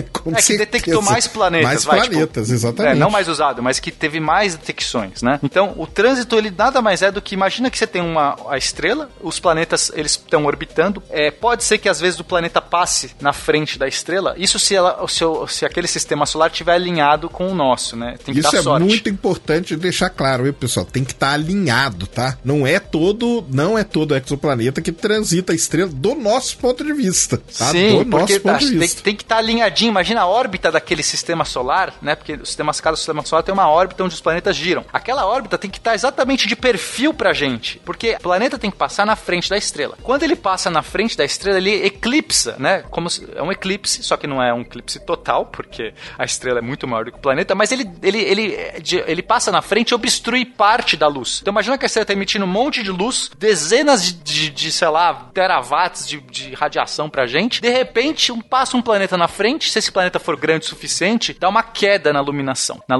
na, na luminância. E aí essa queda dura um período pequeno, é, sei lá, pe- pequeno, depende da órbita do planeta, mas vai ter um período, e aí quando o planeta deixa de passar na frente da estrela, volta a iluminação. Então, isso vai acontecer mais pra frente de novo, depois de um período que ele der a volta. Então, a cada ano, a cada volta que o planeta der em torno da estrela, a gente vai ver essas linhas descendo e subindo, descendo e subindo. Essa, essa descida é mínima, é muito, muito, muito pequena. Além mas de ser é- mínima, ela tá repleta de ruído também, né? Então é cheio de ruído, porque tem várias coisas no meio do caminho que podem alterar essa luminância. A gente tem a estrela pode variar, a nossa atmosfera pode variar. No meio do caminho você pode ter material interestelar, você pode ter eventos esporádicos que acontecem que também atrapalham isso. Então assim é muito difícil a detecção. Mas se a gente começa a ver periodicamente, sei lá, cada sei lá três dias eu vejo que cai, dura algumas horas e volta. Depois de três dias eu consigo prever sempre essas quedas. Você fala assim, tem uma coisa ali. Provavelmente tem um planeta e você consegue calcular o tamanho do planeta, o, né, a- o raio do planeta baseado no quanta luz ele, ele, ele faz cair. Então, é muito interessante esse sistema, só que ele depende dessa, dessa chance, tá? A chance é de apenas 10% de alinhamento quando você está falando de planetas com órbitas bem próximas à estrela original, tá? Órbitas muito coladas. E um planeta como a Terra, tá, tá uma distância exatamente da Terra para o nosso Sol, a chance de estar alinhado é de 0,47%. Então o pessoal fala assim: ah, a gente só encontra planetas tão próximos, só existem planetas lá fora? Não, a gente encontra muitos planetas próximos porque esse método detecta bem planetas grandes e próximos. A gente não vai conseguir ver um Plutão girando ao redor de uma estrela nunca por esse método, porque o Plutão vai passar uma órbita muito longa né, ao redor do Sol e vai mudar a luz de né, não vai nem ter um, muito, muito pouco. A gente não vai conseguir ver o período. Imagina o ano, Plutão dá volta ao redor do Sol, é de, sei lá, nem, nem sei quanto tempo é. Não, e uma coisa que é legal pro pessoal, pro pessoal aí que tá ouvindo, se vocês quiserem ver como que são essas curvas de luz, existe um projeto chamado Planet Hunters, dentro daquele Zoo Universe, que você pode ver como que é uma curva de luz detectada. E aí você vai ver que to- a gente fala, né, ah, tem uma queda na curva de luz. O pessoal às vezes pode pensar, ah, então é fácil, você vem ali, né, vê a queda e marcou. Mas não, porque é muito ruído, é muita coisa que tem ali. E junto com a tecnologia que a gente tava falando, tem que evoluir junto. Isso aí eu sempre falo também pro pessoal, que tem que evoluir junto também as técnicas de processamento e análise de dados. Porque senão você não consegue. Não adianta você captar a curva de luz de 400, 500 mil estrelas, mas se você não tem como analisar aquilo e tirar, minerar, né? Que o pessoal chama hoje, né? Minerar aquele dado todo e tirar dali o que realmente importa. Então, para quem quiser ver uma curva de luz real, adquirir colorida e tal, vai no, a gente pode deixar o link, acho que aí no post, pessoal, Planet Hunters, só pra você entrar ali e ver como que é pra você, para vocês sentirem o drama do negócio, entendeu? Porque é difícil. Qualquer técnica dessa que a gente vai falar, ela tem uma, uma, uma grande dificuldade.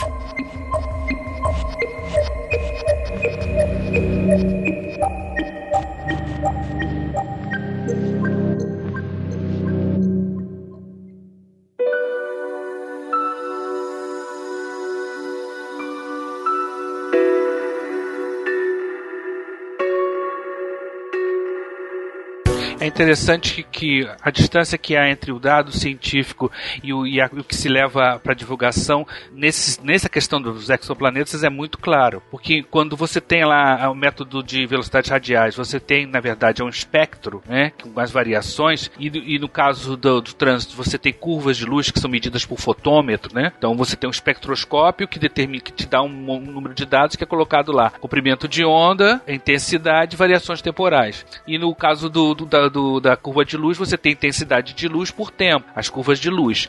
Então que você tem uma curva de luz extremamente complexa, o que você vai fazer? Como é que você faz? Você vai olhar para ela e falar, ah, aqui está o planeta tal, aqui está o planeta tal? Não. Você vai conseguir uma quantidade enorme de dados. Quanto mais dados, melhor. Você vai produzir modelos. Então é uma, uma das coisas que, que tem que falar com muito cuidado para as pessoas não, não pensarem, não entenderem errado, mas existe. O que acontece é um modelo que você, no qual você chuta, você arbitra valores, plane, então, número de planetas, período deles e bota isso para rodar em simuladores, verdadeiros moedores de números gigantescos, né?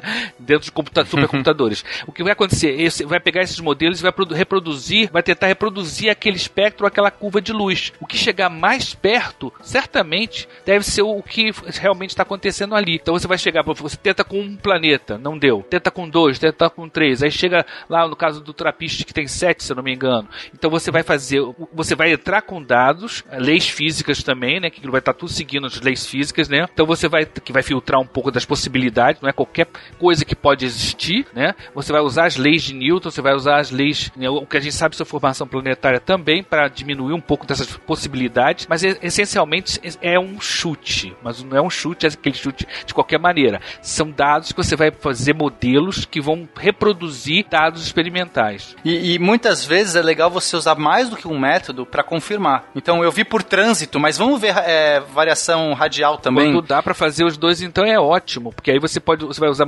métodos diferentes, dados diferentes e chegar a resultados iguais. Nem sempre isso acontece, mas quando acontece é o céu, né? Então, mas é, é- mas é importante ver que pode acontecer, por exemplo, vamos supor que você colocou uma sonda lá naquele planeta, naquele sistema que você chegou à conclusão por esse método de que tinha seis planetas. Chega lá, tem cinco, tem sete. Errou? Não.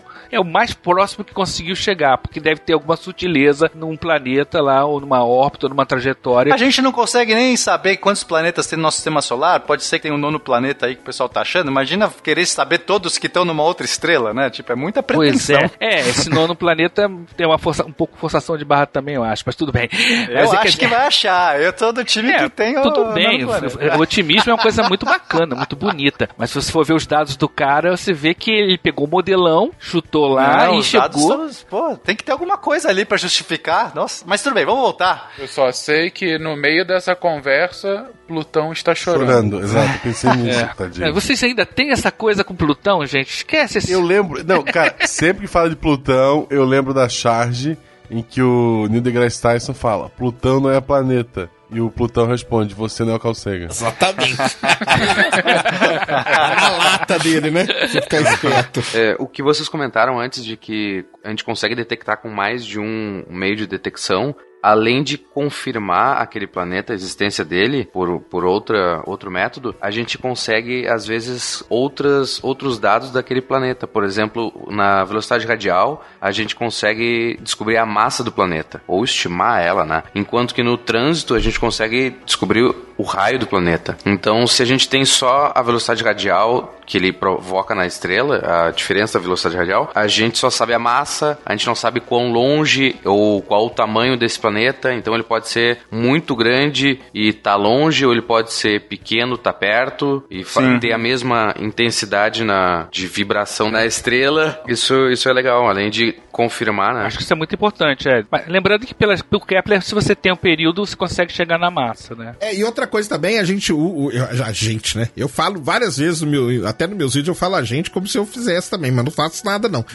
Os astrônomos, eles usam também diversos, diversas técnicas, porque a- o trânsito você detecta mais próximos, a, a velocidade radial mais distante. Então você acaba ten- tentando, né? Ah, detectei um, poxa, um planeta só numa estrela, pode ser que tenha mais. Então vamos tentar uma outra técnica. Aí quem sabe a gente descobre uns mais distantes. E aí você vai completando o sistema, né? A gente tem uma técnica chamada variação temporal, que ela funciona muito bem para pulsares e consegue detectar planetas muito pequenos. E é uma das poucas técnicas que consegue detectar planetas pequenos. Então, como que funciona? Pulsar são, novamente, estrelas de nêutron, é, que elas têm uma característica muito importante porque elas emitem luz apenas num facho, tá? Imagina um farol. Ela não emite luz para todo lugar. Por causa do campo magnético dela e tudo mais, ela, a, a luz sai direcionada num facho. E ela gira. Então pode ser que ela esteja girando num plano de órbita que pega bem a, a- a nossa, nossa visão aqui. Então a gente vê uma estrela pulsando. Então ela gira. Enquanto ela gira, às vezes ela- a luz passa na nossa frente, cresce. Quando ela fica longe, diminui. É um farol girando, tá? Pulsares são muito precisos. A gente usa eles como relógios do universo. Eles são tão precisos que a gente consegue aferir cronômetros atômicos e tudo mais.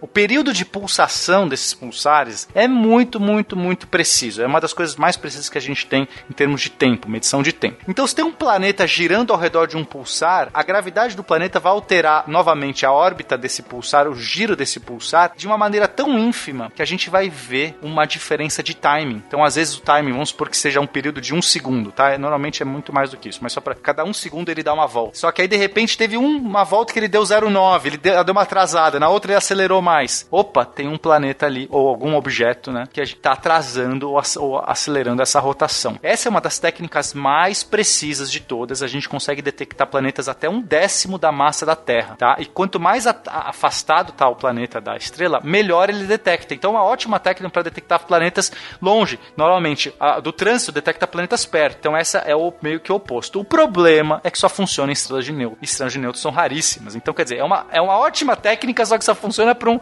uma amostragem mínima de estrelas. E a gente tem uma outra técnica que eu acho que é muito relevante também, que é a microlente gravitacional, que ela faz uso aí da, da relatividade geral do Einstein. Que qual que é a ideia? Quando você tem um- uma, uma estrela no meio do caminho, imagina que você está observando uma luz de um quasar, de um objeto muito luminoso lá longe, tá?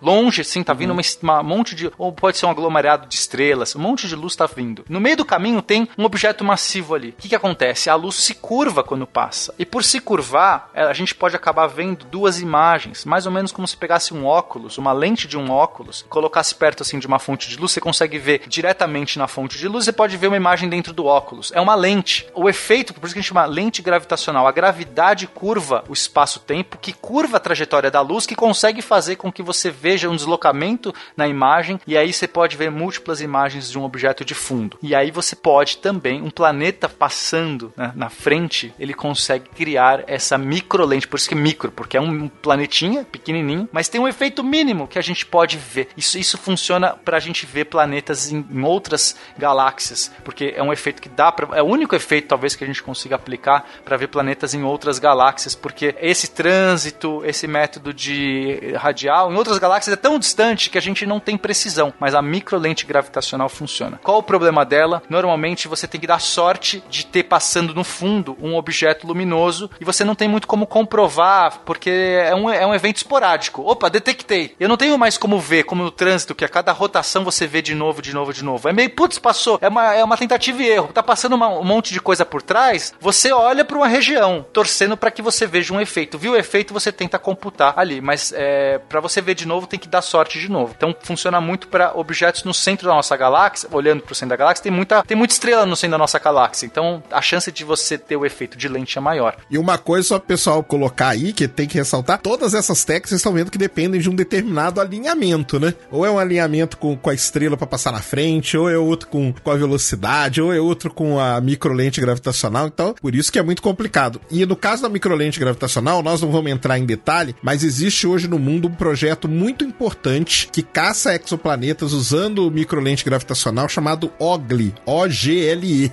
Então, para quem quiser procurar, quando você vê um exoplaneta OGLE e um monte de número, saiba que esse exoplaneta foi descoberto pela técnica da microlente gravitacional. And our galaxy is only one of millions of billions in this amazing amazing and expanding universe.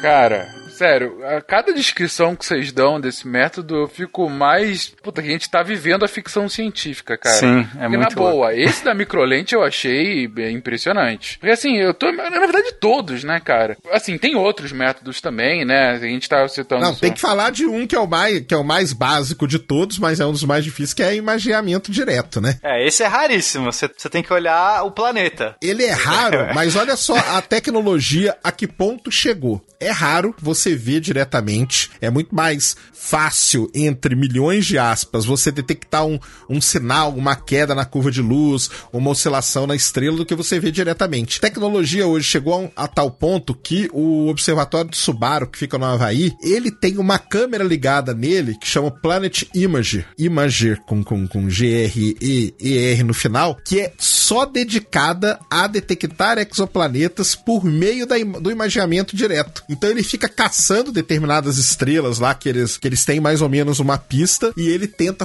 fotografar os exoplanetas. Ele tem um anteparo que, que tampa, a gente chama de coronógrafo, né? Que tampa o brilho da estrela e ele consegue, um- uma câmera ultra mega sensível, detectar esses pontinhos ao redor da estrela que são os exoplanetas. Então, embora é, é uma das, das maneiras, talvez a ma- mais difícil de, de detectar, mas é a, a mais simples da gente imaginar, né? Porque, ah, não, como que detecta o exoplaneta? Aponta pra estrela e vê ele ali ao, ao redor dela. E ver, exatamente. Mas você precisa ter hoje um dos equipamentos mais sofisticados do mundo. É esse, é essa câmera que tá acoplada lá no Subaru para poder fotografar exoplaneta. É um negócio assim monstruoso mesmo. É, o coronógrafo, ele, ele como se você tentasse tapar a luz da estrela. Então você tem que desenhar, é um anteparo que você tem que ter exatamente o desenho, né? Onde tá a estrela. E aí quando você tampa, você tenta ver ao redor se tem alguma luz, se tem algum pontinho. É muito interessante, inclusive posso deixar também algumas fotos de imagem com o coronógrafo, é, é que você vê os pontinhos. Não, eu acho que a gente pode até deixar o- uma imagem de um exoplaneta detectado diretamente. Sim, Entendeu? sim, Para sim. o pessoal ver como, como que é o, o esquema. Só pra explicar o coronógrafo, é que quando tu tenta olhar pro sol, tu, sei lá, tá, tá passando um avião perto do. Óbvio que não é perto do sol, mas no lado que o sol está, da, da nosso, nosso ponto de visão, e tu não consegue ver o avião porque o sol te ofusca, então daí tu só põe a mão na frente do, do sol e tu consegue ver o avião. A mesma coisa é essa história toda do coronógrafo aí. Exatamente. Entendi, entendi. Só corrigir uma coisa, eu falei que é no Observatório de Subaru, não é não, é no Gemini, tá? No Gemini Norte. Tem um no Norte e um no Sul, né?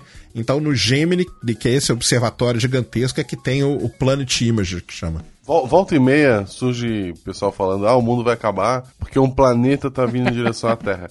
O método pra observar planetas vindo em direção à Terra é o olho nu, gente. Se tivesse a porcaria de um planeta vindo pra cá na semana que vem, a gente notaria. Sério. A gente consegue ver É, asteroide. não, tá vindo um planeta disfarçado. Como, sabe? O que ele tá fazendo? Ele botou a capa daquela com estrelinha desenhada e tá Ia vindo. dar tempo pra gente fugir pra montanha, galera. Não, pô, vocês nunca jogaram Zelda? Zelda tem um planeta vindo pra, pra ele. O planeta vem sorrindo ainda. Deixa eu até fazer um disclaimer aqui que eu acho que é importante pegando. Existem uh, exoplanetas que a gente chama de exoplanetas errantes, que não estão vinculados a nenhum sistema solar. Isso acontece porque na formação do sistema solar, às vezes as coisas são ejetadas, tá? Júpiter, por exemplo, pode ter jetado aí um planeta no, no processo, tá? A gente teria mais planetas, eles acabam se orbitando ali, influência gravitacional e joga. E tem muito. A gente até acredita que existem muito mais planetas errantes do que em sistema solar. Só que é, você não consegue apontar é, é, onde estão esses planetas. Eles não estão perto de estrela nenhuma, você não consegue ver o efeito deles, tá? Mas o que acontece? Pode ser que um planeta errante,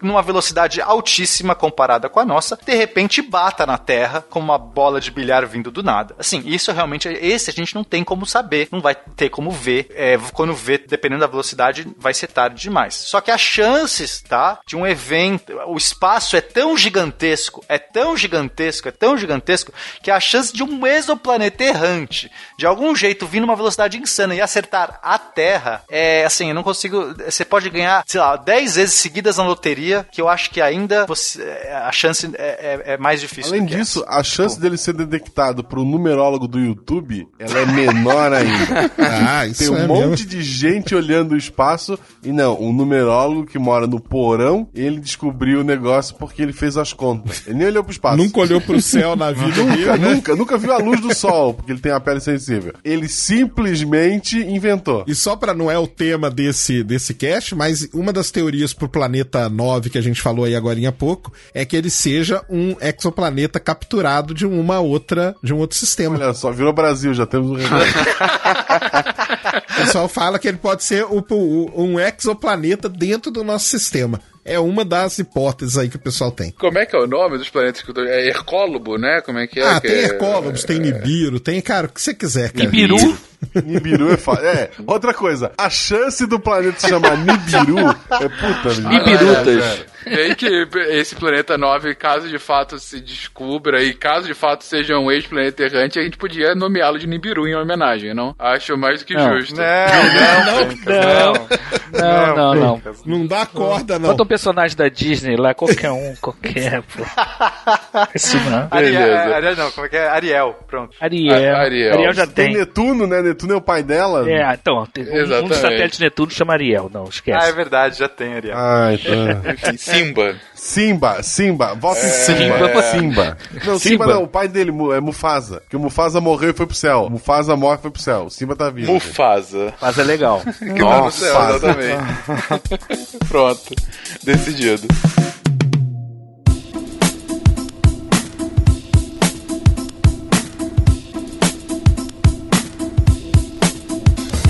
Bom, a gente falou então aqui sobre ó, os. Bom, a gente pode falar os principais métodos de detecção, né? Eu tô vendo aqui um gráfico que tá dizendo que só velocidade radial e trânsito é 95% das detecções que a gente tem, né? Ou seja, tá bem concentrado nesses dois, né? É, hoje, assim, a, amostragem maior tá em torno desses dois. O trânsito ainda é, é maior, é 77% de, de- no, no trânsito. Só que aquilo que o Sakane falou, tem lugar, e às vezes tem descobertas são muito importantes, como você detectar um planeta fora da nossa galáxia. e Não adianta ter trânsito. Pode ter, um milhão de planetas detectados com trânsito, mas só Claro, com claro, lente, microlente gravitacional você vai pegar. Ou pulsares, você vai querer ter. é, Por exemplo, o menor planeta que a gente já detectou até hoje, que se eu não me engano tem uma massa. É 2% a massa da Terra. Olha só que legal. Foi usado o método da variação temporal, que foi num pulsar. Então também não adianta eu ficar pegando uma coleção enorme de mesmos planetas, porque a gente vai perceber que, que a gente vai encontrar muitos Júpiters quentes e muitos, muitas superterras, né? Assim, dentro de, de outros espectros. Por que, que são Júpiters quentes? São planetas de massa comparadas às de Júpiter que estão orbitando tão próximas ao, ao seu, à sua estrela que ela tem período de dias. Então, às vezes, ela deu uma volta. O ano, sei lá, desse planeta dá é, cinco dias, dez dias. É muito, muito, muito próximo. Você, caramba, mas como é que forma? A gente não vê isso aqui no nosso sistema solar, a gente não tem nenhum planeta enorme. Quando você pensa no disco de acreção, formação do sistema solar, não tem tanta massa perto para formar um planeta enorme e ainda com características de um Júpiter. Então a gente vai conseguir muitos Júpiters quentes, né? Que são esses planetas muito próximos, tamanho de Júpiter. São os maiores também, né? Então é, é mais, né? É intuitivo. É, são os maiores e que mais criam essa, essa ofuscação na estrela. É intuitivo que a gente detecte mais mesmo deles, né? É, é, assim, eu- já é a segunda vez que vocês falam, tipo assim, porque quanto mais perto, mais fácil detectar. Não é lógico isso? É lógico pela técnica do trânsito, pelo trânsito é, cara. Porque se, se tiver muito longe, a- tem até a chance de não ter trânsito, de não ter alinhamento ali no próprio Não sistema. ter alinhamento, ou demorar anos pra você alinhar, né? Porque até dar a volta. Agora, quando você vê um, um trânsito desse que é de dias, de um período de dias, você vê fácil. Então até o pessoal fala assim: nossa, então tem muito Júpiter quente, todos os sistemas solares são assim. Não, é porque o nosso método mais confiável, mais confiável não é boa palavra, mais disseminado hoje, que é o trânsito, pega mais esse planeta. Então você tá pegando esse perfil, você tá fazendo um, um método que pe- pega um perfil e é natural que você pegue planetas desse E perfil. eu acho até que aqui cabe a gente explicar por que, que a técnica do trânsito é que mais detecta exoplaneta. Porque a gente teve uma missão que é o Kepler, né? Que é um telescópio É um telescópio, não é um telescópio espacial, que ele ficou analisando a curva de luz no, no, no período que ele funcionou como missão Kepler de 150 mil estrelas. Ele fazia essa varredura e ficava captando a curva de luz. Então, e ele só ele só detecta por meio da técnica do trânsito. E aonde que você vai ter na Terra alguém que, né, algum observatório, algum projeto que consiga observar tanta estrela igual Kepler conseguia. E isso depois que teve o problema lá que, que quebrou ali as, as rodas de reação dele, em vez de acabar com a missão, não, eles falaram: "Não, nós vamos apontar ele para outras estrelas que não são tão apagadas", e ele observou mais de 200 mil curvas de luz. Então, óbvio que a técnica do Transec vai ter mais, como disse o, o Naelton, né? Tem, tem um viés aí, porque é o telescópio que ficou desde 2009, né? Quando ele foi para o espaço, até agora, vai completar ano que vem 10 anos, que ele tá aí detectando curva de luz, é, caçando o exoplaneta. Então, existe isso, o porquê, né? Da técnica de trânsito, se é que mais descobre exoplaneta. Ele já detectou é, mais de 2.500 exoplanetas. Sozinho, e ainda tem né? mais uns. Sozinho, mais uns 2.500 outros potenciais, né? Porque a gente precisa confirmar. Assim, nossa, pode ser um falso positivo ou pode ser um planeta. Isso aí também é interessante da gente falar, porque o que que acontece? Normalmente, primeiro você detecta o que é candidato a exoplaneta. Então, quando o Kepler faz uma detecção, como, como que funciona assim, vamos dizer, o workflow deles, né? O Kepler vai lá e detecta um candidato. Aquele candidato é dado, aquela, aquela coordenada, aquela estrela, para os grandes observatórios do mundo, VLT, Keck, Gemini, Subaru, esses grandes, William Herschel lá na Europa, esses grandes telescópios, eles precisam confirmar três órbitas daquele exoplaneta. Quando isso acontece, aquele exoplaneta é então confirmado como um exoplaneta. E assim vai. Só que ó a quantidade de candidatos. São dois mil e, e tanto que o Kepler já confirmou. Só que ele tem em 150 mil estrelas. Imagina a quantidade de candidatos que eles têm. Então, o que, que o pessoal está desenvolvendo hoje são técnicas de você não precisar ficar dando esse, esse candidato pro observatório. Porque senão o cara vai ficar maluco, né? A vida inteira dele ali tentando confirmar. Então, hoje já existem técnicas computacionais que o cara roda ali para tentar não confirmar exatamente, mas pelo menos dar uma grande limpa nesse dado. Então, o, o fluxo para detectar é esse. O Kepler vai lá, acha o candidato, o candidato é dado para esses observatórios em Terra e eles precisam confirmar três órbitas para então ser confirmado como exoplaneta. É assim que funciona o detecção. Tem uma coisa interessante também, por que, que tem, os trânsitos são tão dominantes em relação até à à velocidade radial, é quando você vê os dados brutos de cada um desses, dessas duas formas de, de obtenção. Quanto que no espectro você tem uma quantidade enorme de, vari, de, de pontos variando em, em comprimento de onda, no tempo, né? Então você tem vários fatores envolvidos, é, tem muito mais ruído envolvido. A curva de luz, na- a, a curva de luz é uma coisa muito mais limpa, mesmo com o ruído que tem sempre, é uma coisa mais fácil de você modelar comparado com o do espectro. Eu creio que com à medida que, que os computadores se tornarem mais poderosos, essa diferença possa se aparecer. Mas a ideia de você fazer um analisar um espectro, ele, ele tem muito mais variáveis do- da questão, porque a questão toda é você interpolar o, a- o seu modelo nu- numa quantidade de pontos, né? Isso. Então, é realmente, isso, isso é muito. a- o dado fotométrico, ele é bem mais fácil de lidar do que o espectroscópio, que exige muito mais. É como se você tivesse, num espectro, você tivesse vários dados fotométricos enfile- enfileirados para cada comprimento de onda. É, fica, é mais pesado. O modelo é muito mais complicado, né? Isso aí que o Nael falando dúvida. é muito importante. O pessoal tem que entender isso, pessoal. A astronomia, e principalmente a área de, de exoplanetas, a gente trabalha com modelagem. Eu, eu trabalho no ramo do petróleo, eu trabalho com modelagem o dia inteiro. Porque eu trabalho com algo que eu nunca vi na minha vida e nunca vou ver. Um reservatório que tá lá a 5 quilômetros de profundidade. Imagina algo que tá a milhares de anos-luz de distância. Então você tem que criar um modelo. Você vai ali, modela tudo no computador, você sabe como que vai ser a curva de. A, você espera, né? Como que vai ser a queda na curva de luz, e aí você sai comparando com as suas milhares de curvas de luz. Vai chegar um momento que uma vai ficar mais perto, a outra vai ficar, e aí o computador vai selecionando. Aí ele te dá, no, em vez de, de você buscar 150 mil, ele reduz aquilo ali para um número 300, 200, que é muito mais fácil do cara ir e, e, e discernindo o que, que é realmente um dado que, que importa, que é um exoplaneta e não é um falso positivo. Então, esse negócio de modelagem em astronomia, e eu sempre deixo isso claro, Naelton, pro, pri- principalmente o pessoal que tá ouvindo aqui, que deve ter pessoal que tá fazendo universidade ou que tá querendo fazer. Se você gosta da área de computação, vá para essa área aqui. Se você gosta de astronomia, óbvio, né? Que você não gosta, tudo bem, mas se você gosta de computação e astronomia, tem um campo aí gigantesco para ser explorado, que é o que a gente chama de Big Data, que é esses dados de exoplaneta. É muito dado, é muita curva de luz, e igual disse o Naelton agora, é muito espectro que tem. Então você precisa ter algo esperto ali, né, funcionando, que o pessoal chama hoje de inteligência artificial, os algoritmos e tal, para você poder chegar num resultado. Só pra falar um dado impactante sobre o Kepler, o telescópio, não o velho. Teve em 2014, em janeiro de 2014, teve um SciCast sobre astrobiologia. Ah, foram um dos primeiros SciCasts que eu acho que foi lá, acho que é o número foi 12. o não tenho 15, certeza. 16, se eu não me engano. Tu sabe de cor?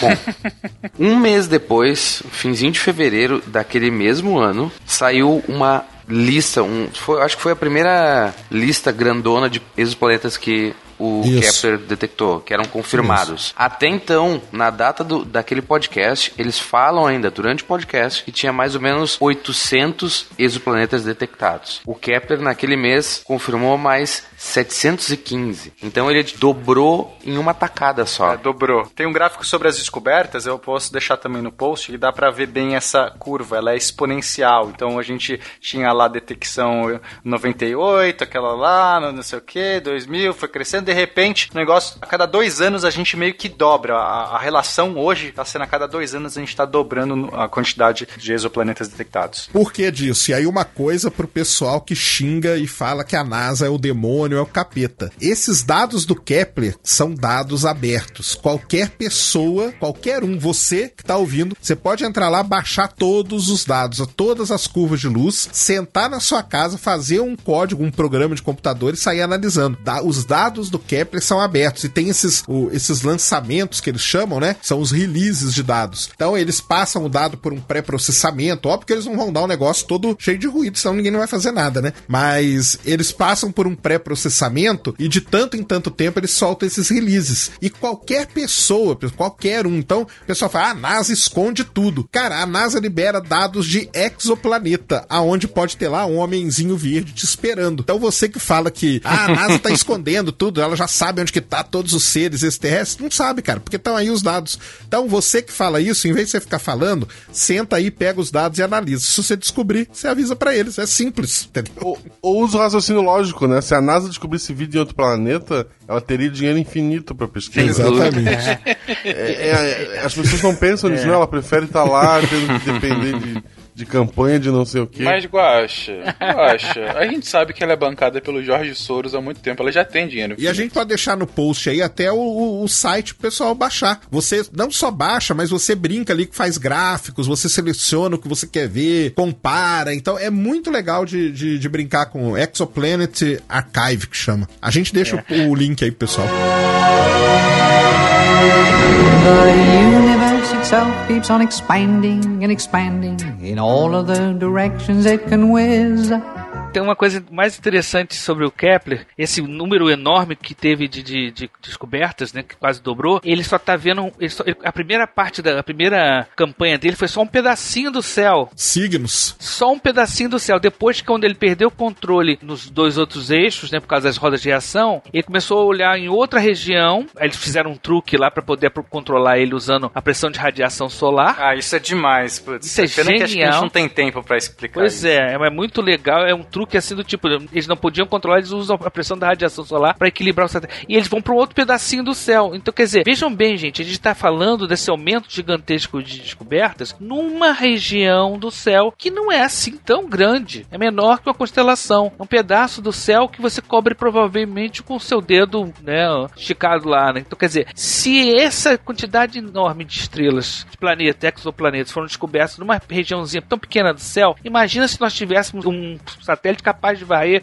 o céu inteiro. Que é o próximo que vem aí, né? É o TESS. Que é o TESS, o Isso. TESS, né? Vai ser lançado, inclusive, pelo Pelo Falcon 9 em abril, tá? É, tá, tá escrito março, só que acabaram de falar que vai ser abril de 2018. Caraca. Isso. Mas aí, se, se quiser, eu até completo. Na- a- agora, quando a gente tá gravando esse hoje, no dia que a gente tá gravando esse cast aqui, o TESS acabou de chegar em, em Cabo Canaveral. Ele foi construído por uma empresa chamada Orbital, viajou 17 horas de caminhão, embalado lá, bonitinho no container dele e acabou de chegar em Cabo Canaveral para ser preparado para ser colocado no, no Falcon 9, que vai lançar ele. Isso porque a SpaceX pediu um mês a mais para preparar o Falcon, preparar a coifa para não ter problema nenhum, porque é uma missão ultra importante que é a TESS, que a gente chama. O Kepler é um observatório espacial. O TESS vai ser outro observatório espacial. Mas nos grandes observatórios da Terra, a gente tem projetos que estão rodando. E os projetos, normalmente, eles recebem o nome do equipamento, né? Então tem um famoso que é o HARPS, que é um espectrógrafo de altíssima resolução e sensibilidade que fica no, no ESO. Cara, é um dos equipamentos mais precisos que a gente tem na Terra. É, É o HARPS. Acabou o de HARPS. inaugurar o, o Expresso, que é um outro caçador de exoplanetas do ESO, que roda no VLT. Tem o OGLE, que é aquele que eu falei, que é de velocidade radial. Tem o Planet Imager. Ou seja, em observatórios em Terra, a gente tem também hoje, não sei se centenas, acho que não, mas dezenas de projetos rodando, tentando caçar exoplanetas. Então são muitos e muitos mesmo. E aí, normalmente, você vai ver a HARPS 35, quer dizer que é a, estre- a 35 estrela observada pelo HARPS. Esse, esse HARPS, Sacane, é até interessante falar ah, qual é a precisão que hoje eles eles estão. Eles estão com uma precisão de 30 centímetros por segundo. Então lembra que eu falei da, da, da Terra conseguir gerar no Sol 9 Sim. centímetros por segundo? O HARPS está chegando a 30 e eles querem baixar isso para 10, fazendo umas melhorias. Eu, eu acho isso incrível. Um telescópio na Terra conseguir detectar uma, uma diferença de 9, de 30 centímetros por segundo. Pô, mas se chegar a 10 centímetros por segundo, aí sim que eles vão encontrar a nova Terra, a gêmea da Terra. Aí a gêmea. A gêmea. Ah, Por isso, é, tem, tem os grupos que trabalham com isso que estão empolgados. E imagina quando inaugurarem a nova geração de telescópios, né? Que é o, é o TMT, que é o Touch Meter, que é o ELT, que é o Extremely Large, o GMT, que é o Giant Magellan. Todos esses observatórios gigantescos que vão ter espelhos com 30 metros ou mais, eles vão ter esses equipamentos que hoje já são ultramodernos, vai ter a nova geração deles acoplado Não, o James Webb, o James Webb no espaço, o TESS no espaço, o KELPS, né, que é da Agência Espacial Europeia, que vai pro espaço também. W First também. Então, aí o W First eu ia falar pra vocês, o W First hoje ele foi cancelado, tá? Ah, atualmente, atualmente, de acordo com o novo orçamento da NASA divulgado, o W First ele rodou, ele não vai mais existir de acordo com o orçamento da NASA. Ele foi cancelado pelo Todos custo choram. dele que é muito, ele é e- caro e além disso, muitas coisas no W First são experimentais. Então, eles preferiram ali na, na reunião que eles fizeram decidindo o orçamento em partir para projetos mais pé no chão do que tentar. É uma pena mesmo que o W First seria um telescópio espacial também. Sensacional a câmera dele com um campo de visão muito grande. Ele iria conseguir mostrar o espaço inteiro, assim, né? O espaço inteiro. vez. Então, mas o W First ele foi cancelado hoje, não é, não é, em 2018, tá? Pode ser que no próximo presidente, no próximo governo, eles reavivam ele. Eu não sei se você vai estar ouvindo esse cast em 2035. Mas isso mesmo, o pessoal que tem blog ou mesmo podcast já sabia, né? Ninguém gosta do First. o W First tá aí, no, tá aí no espaço. Mas em 2018 ele foi cancelado, tá? Tem também um, um- um telescópio que foi cancelado que era o Planet Finder, né? Que era um conjunto de quatro ou cinco telescópios, se eu não me engano, que iam ficar em, em órbita, em- separados uns dos outros, fazendo um interferômetro óptico. Era uma coisa que eu era fascinado, eu, eu tinha uma, uma paixão por esse telescópio quando cancelaram ele. Poxa, porque é, é o equivalente, é você botar telescópios, vários telescópios separados no espaço, simulando um grande telescópio. Era um negócio incrível. Uma interferometria é você pegar pequenos telescópios separados, simulando um telescópio gigantesco. Mas também foi cancelado. O Planet Finder, Finder foi. Já faz tempo que você- cancelaram ele, né? Isso, faz tempo que cancelaram. Era outro que seria um, poxa, nossa, Ah, ia ser um negócio um- incrível. Não, mesmo com esses cancelamentos, a gente tá vivendo uma era de ouro. Os investimentos estão aparecendo e a gente vai ver uma- nos próximos anos. Essa área de astrobiologia está fervilhando. A gente vai ter assim muitas detecções. Quando o TESS subir, quando a gente tiver esses novos projetos aí lançados, a gente vai ter muita coisa para aparecer. Eu não tenho dúvidas que em algum momento a gente vai ver vida, algum indício, alguma coisa que, assim, eu quero estar vivo para ver o momento que alguém vai anunciar. Detectamos um sinal, detectamos um indício, detectamos alguma coisa de uma vida extraterrena. Cara, eu- isso vai acontecer. Acontecer, a gente vai estar vivo pra ver isso. Uhul! Boa pena, boa pena, gostei dessa. Olha pra essa lâmpadazinha agora. Esse, esse- esse- Elton. podcast está saindo fora do controle. Vou ligar pro pessoal da, da MIB. Não, Eu acho que no atual contexto, se a gente descobrir um sinal vindo de algum planeta, vão mandar um ataque atômico de. Como é que se diz? De, de precaução. Olha, tem vida lá, vamos destruí-la antes que ela venha até aqui. Sim, é, é uma, é uma Vida, né? possibilidade. dispara, né? O protocolo. Possibilidade. And pray that there's intelligent life somewhere up in space, cause there's bugger all down here on Earth.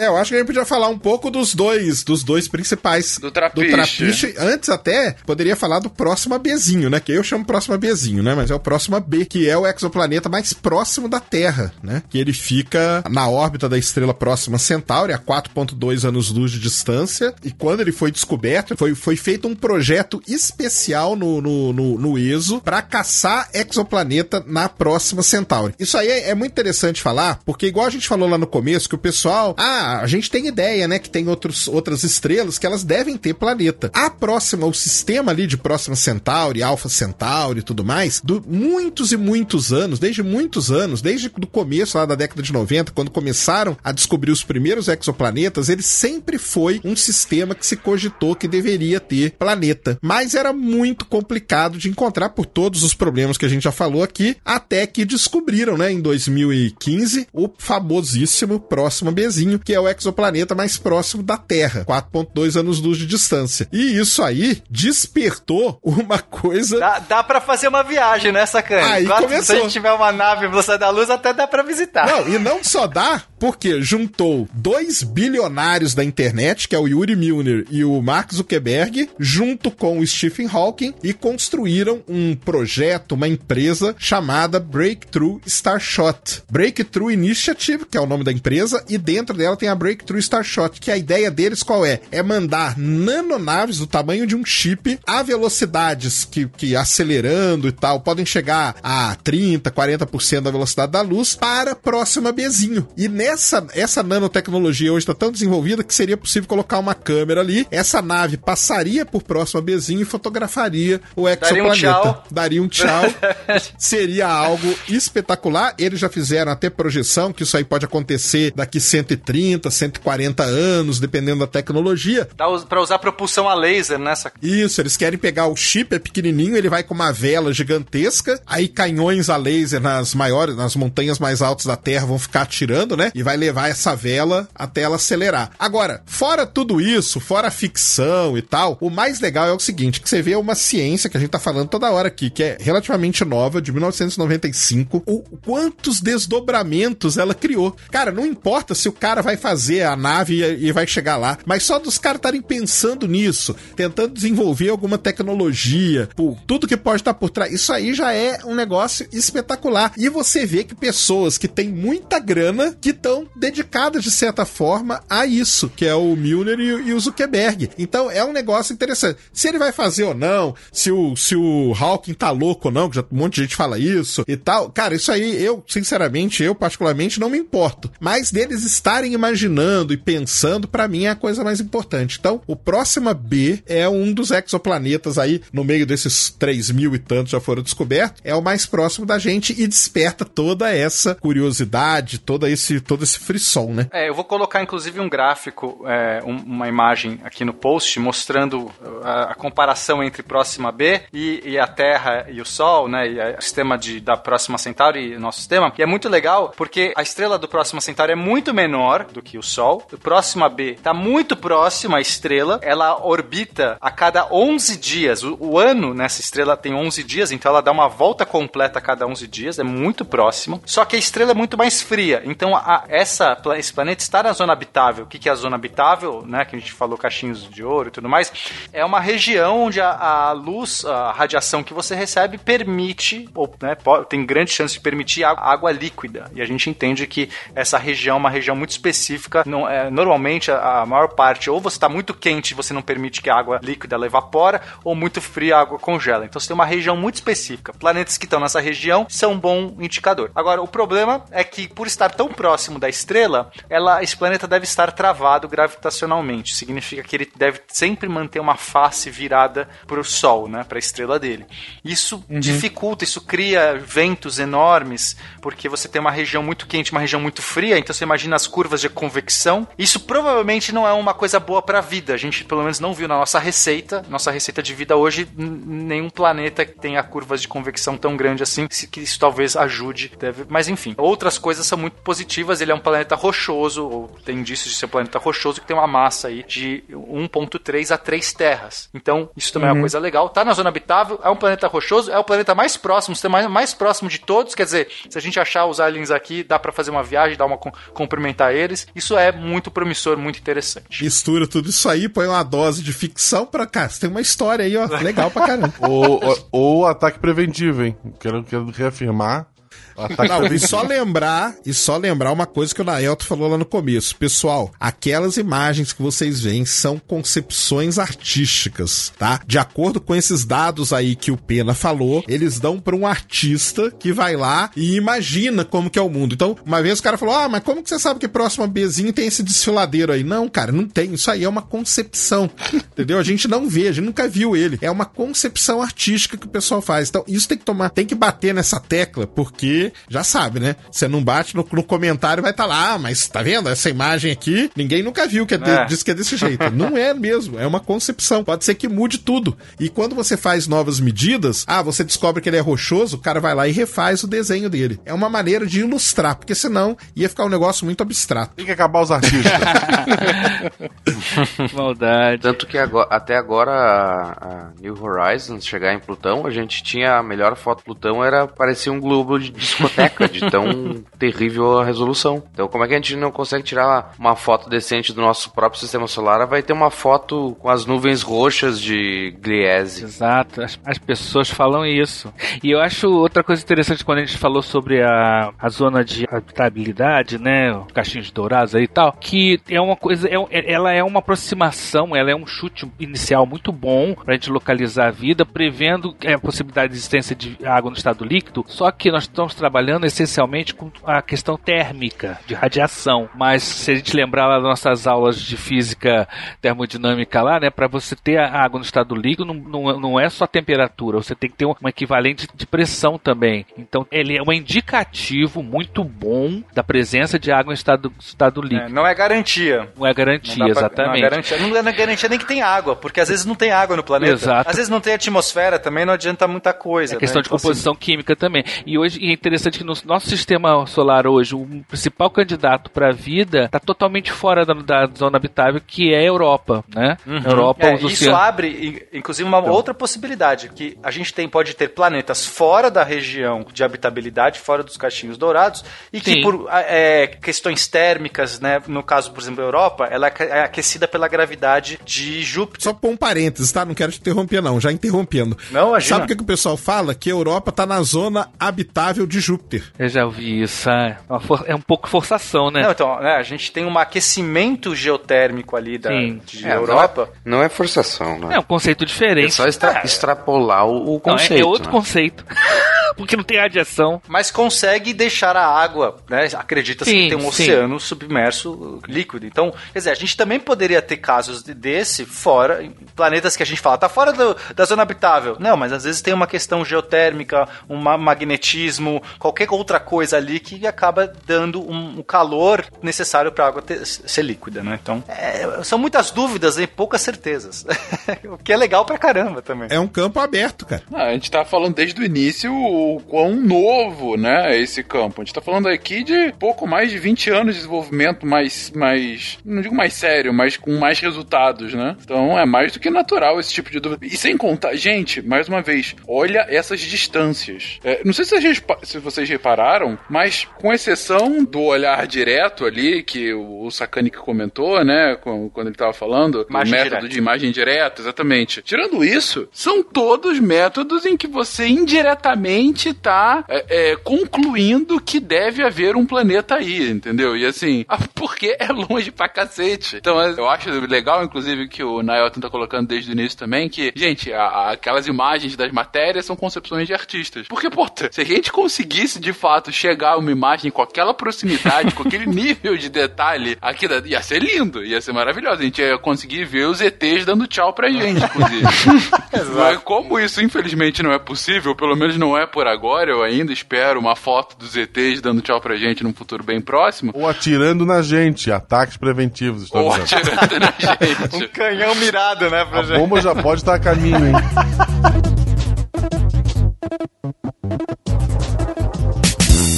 Thank you.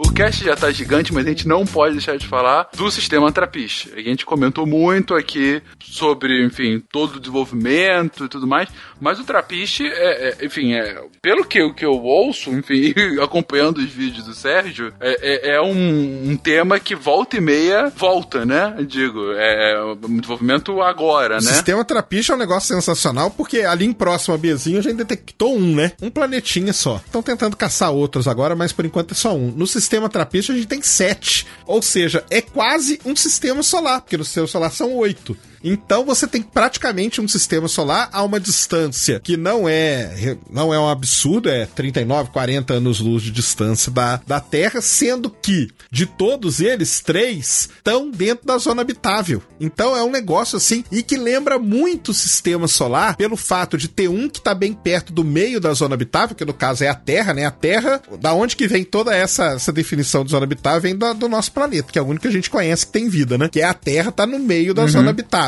E, e aí você tem Marte que tá numa borda externa, né? E Vênus que tá na borda mais, mais interna. E no Trapiche você tem uma configuração muito parecida. Então foi, na verdade, uma descoberta sensacional do Trapiche. Ele tem esse nome por conta do telescópio que fica no, no Chile. Pra quem não conhece, né? Trapiche é o nome de uma cerveja bel, belga, né? E aí eles pegaram o Trapiche, que o T é de Transit, papapá, a, a sigla, é uma sigla, só que eles fizeram pra, pra parecer com a cerveja deles, né? As Pra parecer descolado, é, é bem nerd isso mesmo. Pra parecer descolado, isso aí. Não é um telescópio muito grande, o Trapiche Sul, que, descobriu. E depois que ele detectou, ele deu esse dado pro VLT, que aí é o gigantesco lá de 8 metros. O Spitzer da NASA, que trabalha no infravermelho, também ajudou. E aí começou tudo, toda essa, essa coisa em cima do, do Trapiche, que são sete planetas, três na zona habitável, orbitam uma estrela também, que é um, é um tipo, é uma anã vermelha, que é o mesmo da próxima Centauri, só que é uma anã vermelha que o pessoal chama fria ou ultra fria. Quer dizer que essas rajadas de radiação dela são muito menores, então ela pode não detonar a atmosfera do exoplaneta. O problema do próximo Bzinho é que a, a anã vermelha dele pode ser muito ativa e essas rajadas, esses ventos que ela, que ela sopra, podem acabar arrancando a atmosfera rapidamente. No Trapiche não, porque a estrela é fria, ela não tem essa atividade toda. Então é um sistema que chama muito a atenção mesmo,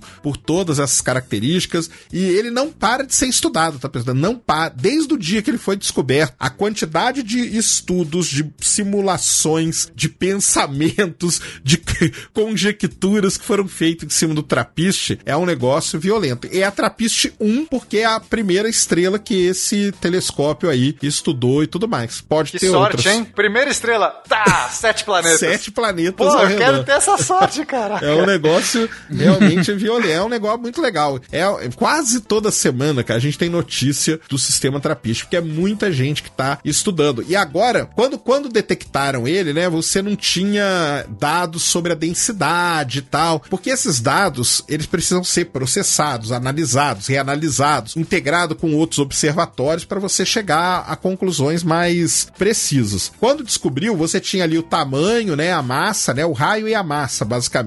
Hoje já já fizeram um outro trabalho recentemente agora que eles descobriram já a densidade. Então você tem planetas agora que além de ter o tamanho da Terra, ele pode ser parecido com a Terra em composição. O Trappist 1E, por exemplo, tem a densidade 1,02 a densidade da Terra e a gravidade dele é 0,93 a da Terra. Porra, eu vou ser mais leve lá. Fala, fala se isso não é parecido. Eu quero ir pra lá. Pra, pra contrariar o Naelto aí, é quase um gêmeo É da o gêmeo da Terra. onde você é mais leve. Olha só.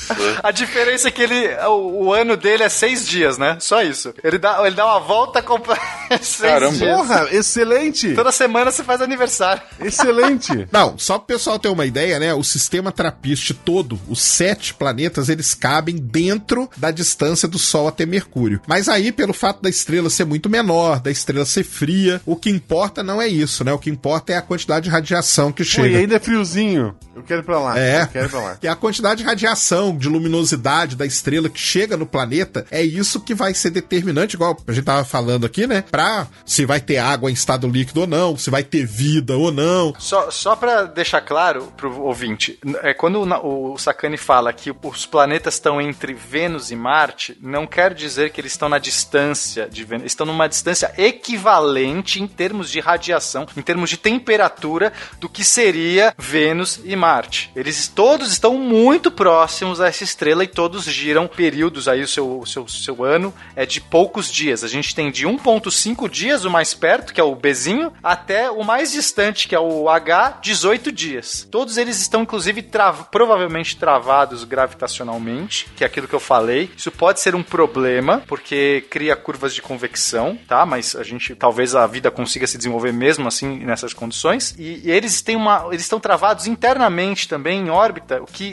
impede que eles continuem é, migrando. A gente tem um problema de migração planetária que os planetas migram a sua órbita e muitas vezes eles entram em órbitas, eles saem voando, não são órbitas estáveis. Como eles têm períodos de translação múltiplos, eles travam em uma ressonância. Mas eu não vou entrar muito nesses detalhes que é. Não, e é aí, só pra completar, né, o, o, o telescópio espacial Hubble, vocês viram que a gente quase não falou dele, né? Mas, porque ele, na verdade, ele não é um descobridor de exoplaneta, mas ele tem um trabalho muito importante, o Hubble. Depois que um exoplaneta é descoberto, pelo fato do Hubble estar fora da atmosfera da Terra e pelo fato dele ter, embora antigo, mas um espectrógrafo muito bom que roda ali nele, ele é o esse exoplaneta é dado para ele analisar, para ver se tem atmosfera. E o Hubble é um especialista em analisar a atmosfera de exoplanetas, pelo fato dele estar fora da atmosfera da Terra. Porque imaginem a dificuldade de você analisar a atmosfera de algo que você não vê, tendo ainda toda a atmosfera da Terra te atrapalhando, entre aspas, né? Nesse caso, ela atrapalha mesmo. Como é que a gente detecta as atmosferas? Só para explicar rapidamente Isso, a explica aí que é legal. trás. Quando a luz passa pela, pelo próximo ao planeta, ela, ela é filtrada pela atmosfera daquele planeta. Então, é, se você tem componentes químicos ali, os gases que estão ali vão interferir na luz, criando essas linhas de absorção ou de emissão. Então, se tiver água, por exemplo, você vai ver uma linha de absorção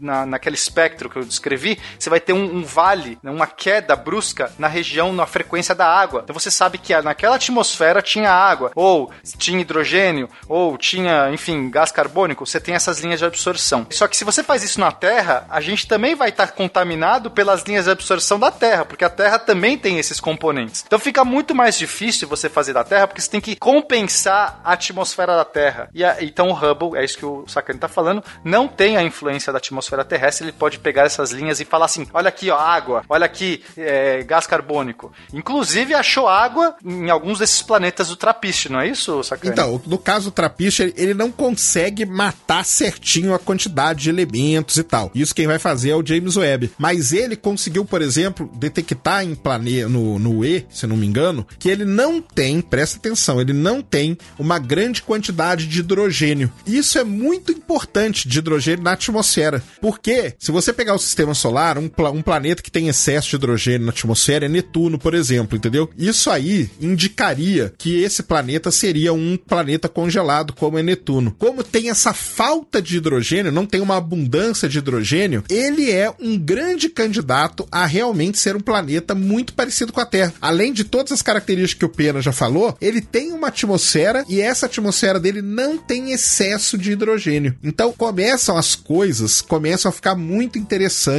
no, no sistema trapiche. A gente vai ter que esperar um pouquinho o James Webb entrar em operação lá em 2019, né, quando ele vai ser lançado, para aí ele sim vai ter a capacidade de matar ali todos os elementos que estão na atmosfera do planeta. Mas o trabalho que o Hubble faz é muito importante, porque esses telescópios em Terra ou Kepler, eles não conseguem estudar a atmosfera, eles simplesmente detectam. Ó, detectei aqui o exoplaneta. Hubble, toma aí para você estudar. O Hubble vai lá e estuda a atmosfera, vê, né, se tem atmosfera ou não, e se tiver tiver, ele consegue estudar a atmosfera. Então, é um trabalho integrado muito interessante que é feito. Queridos, vimos então um apanhado aqui sobre essa ciência que está sendo desenvolvida agora, né? Eu tô ainda muito impressionado com a, a tecnologia que está sendo utilizada. É, é aquela coisa de embasbacado mesmo com a, a inventividade, né? Como a gente pode ser engenhoso a ponto de, de, de ter métodos de detecção tão elaborados para chegar a coisas tão distantes, tão relativamente pequenas e sem, sem luz, né? Mas vemos aí já, enfim, um crescimento exponencial nesses últimos anos com relação a novos exoplanetas sendo encontrados e, como disse agora, como disseram agora, inclusive com possibilidades de, claro, num futuro ainda um pouco distante, mas quem sabe a gente consegue ainda ver em vida, da gente conseguir chegar a planetas que tenham, que podem vir a ter um grau de acolhimento de vida próximo. E quem sabe, inclusive, ETs, né? Por que não? É, é sobre isso mesmo que eu quero perguntar, até porque tem especialistas aqui. Não a parte de ET, vamos ser mais pé no chão, queria saber se já tem algum pesquisador trabalhando nisso. Mas é óbvio que a ideia de construir planetas parecidos com a Terra é até uma opção de fuga, né? Um lugar pra gente ir um dia, de alguma forma. E vão ser viagens muito longas vão nascer pessoas nessa viagem. Os signos no, fora do nosso sistema solar, eles vão continuar valendo como aqui na Terra? Ou vai ser um cálculo diferente? Tipo, alguém já tá pensando nisso? Bom, gente, foi legal. Foi legal participar com vocês. Uma vez no Saquest. Vou sentir muita saudade de vocês. Eu, foi, foi muito legal. Tem exobiólogo, tem exoastrólogo. Por que não tem um exoastrólogo? Uma pessoa que já tá planejando. Você pode ter certeza, cara, que vai ser a primeira coisa que vai aparecer. Uma coisa eu tenho certeza: os signos lá vão funcionar da mesma maneira que aqui. Com certeza, eu concordo com você.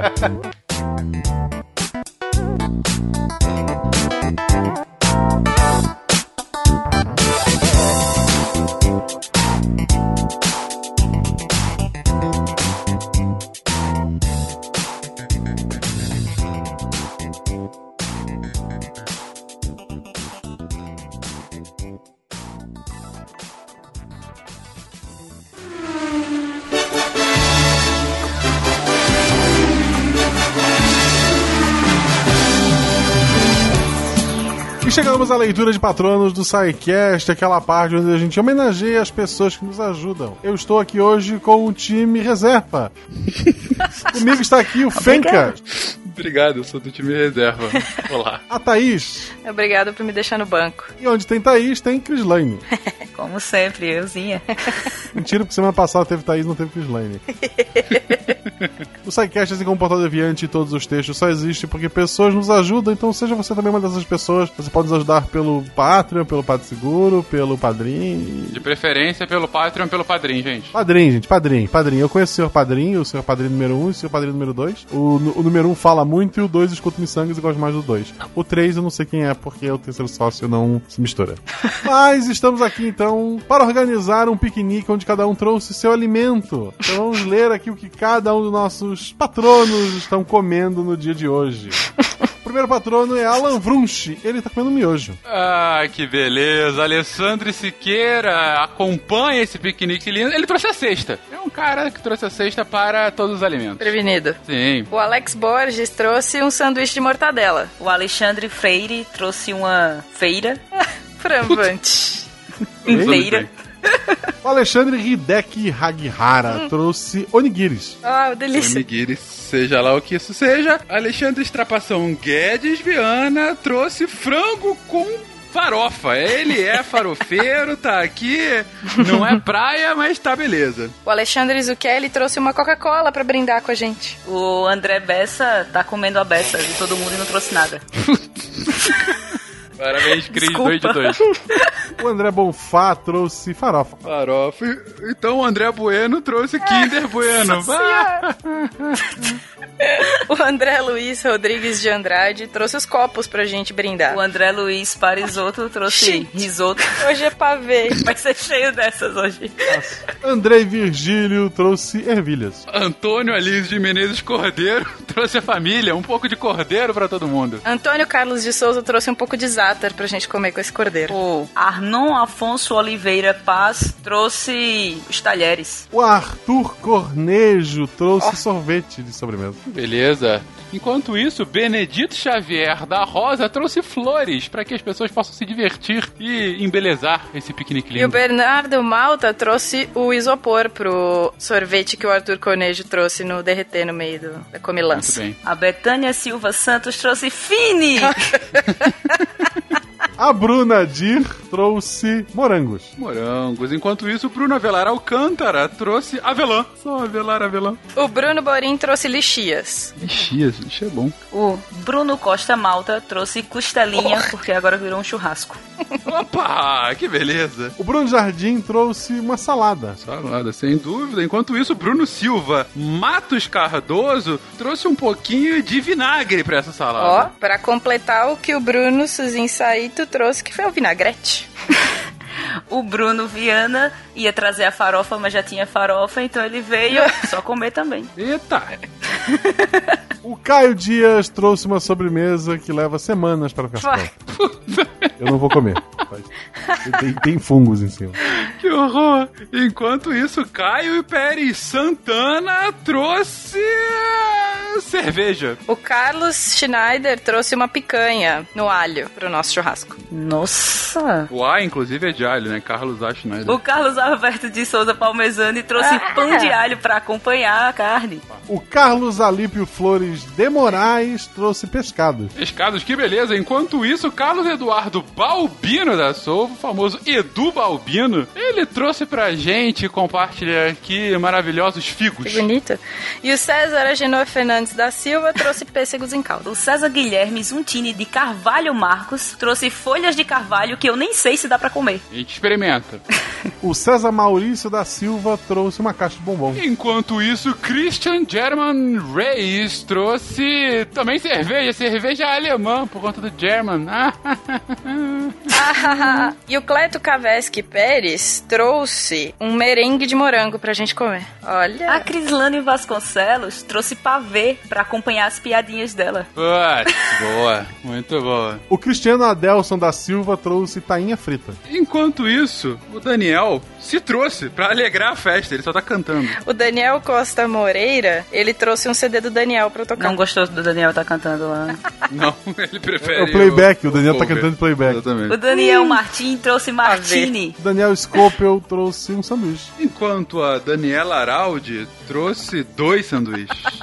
Você vê que eu tenho muita criatividade. Pois é. Pode ir assim até o final, E o galera. Davi Martins Colares trouxe três sanduíches. Meu Deus! A Débora Cabral Lima é a Deb. Ela trouxe as risadas delas pra gente acompanhar aqui. Puta aí, já é uma atração à parte. O Denis de Azevedo Silveira trouxe balinhas azedinhas. Olha que beleza. Enquanto isso, Diego Atílio Trevisan trouxe couve de, bruxe- de Bruxelas e ninguém gostou muito. Desculpa, Diego. Mais sorte na próxima vez. E ele juntou com o que o Douglas Floriano de Souza trouxe, que foi berinjela. O Eduardo Saraiva Veras trouxe uvas. O Eduardo Seiji Sato trouxe muffin. Muffin, que delícia.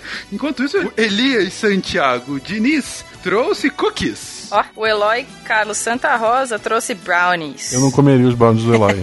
só pra deixar registrado. Nem eu. Não mesmo. O Emerson Luiz Silva trouxe treloso. Quem sabe comemora. O Enio Gali Ferlin trouxe uva passa. Enquanto isso, o Evandro Celino da Silva chega com dois galões de 20 litros de água. Ele é um cara realmente forte e sedento. O Fabian Marcel Menezes trouxe amendoim. O Fábio Chicote tá embolando de rir na grama com as piadas. Chicote é novo, é bem- bem-vindo, Chicote.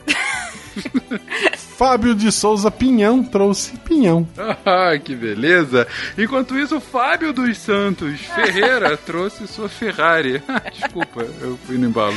O Fábio Fraeta trouxe uma massa, pra variar um pouquinho o nosso churrasco barra sobremesa. Ah, O Fábio Sampaio Pérez tá tocando pagode pra galera Ó, se divertir. só opa! maravilha. O Fabrício GV Salles trouxe galinha velha.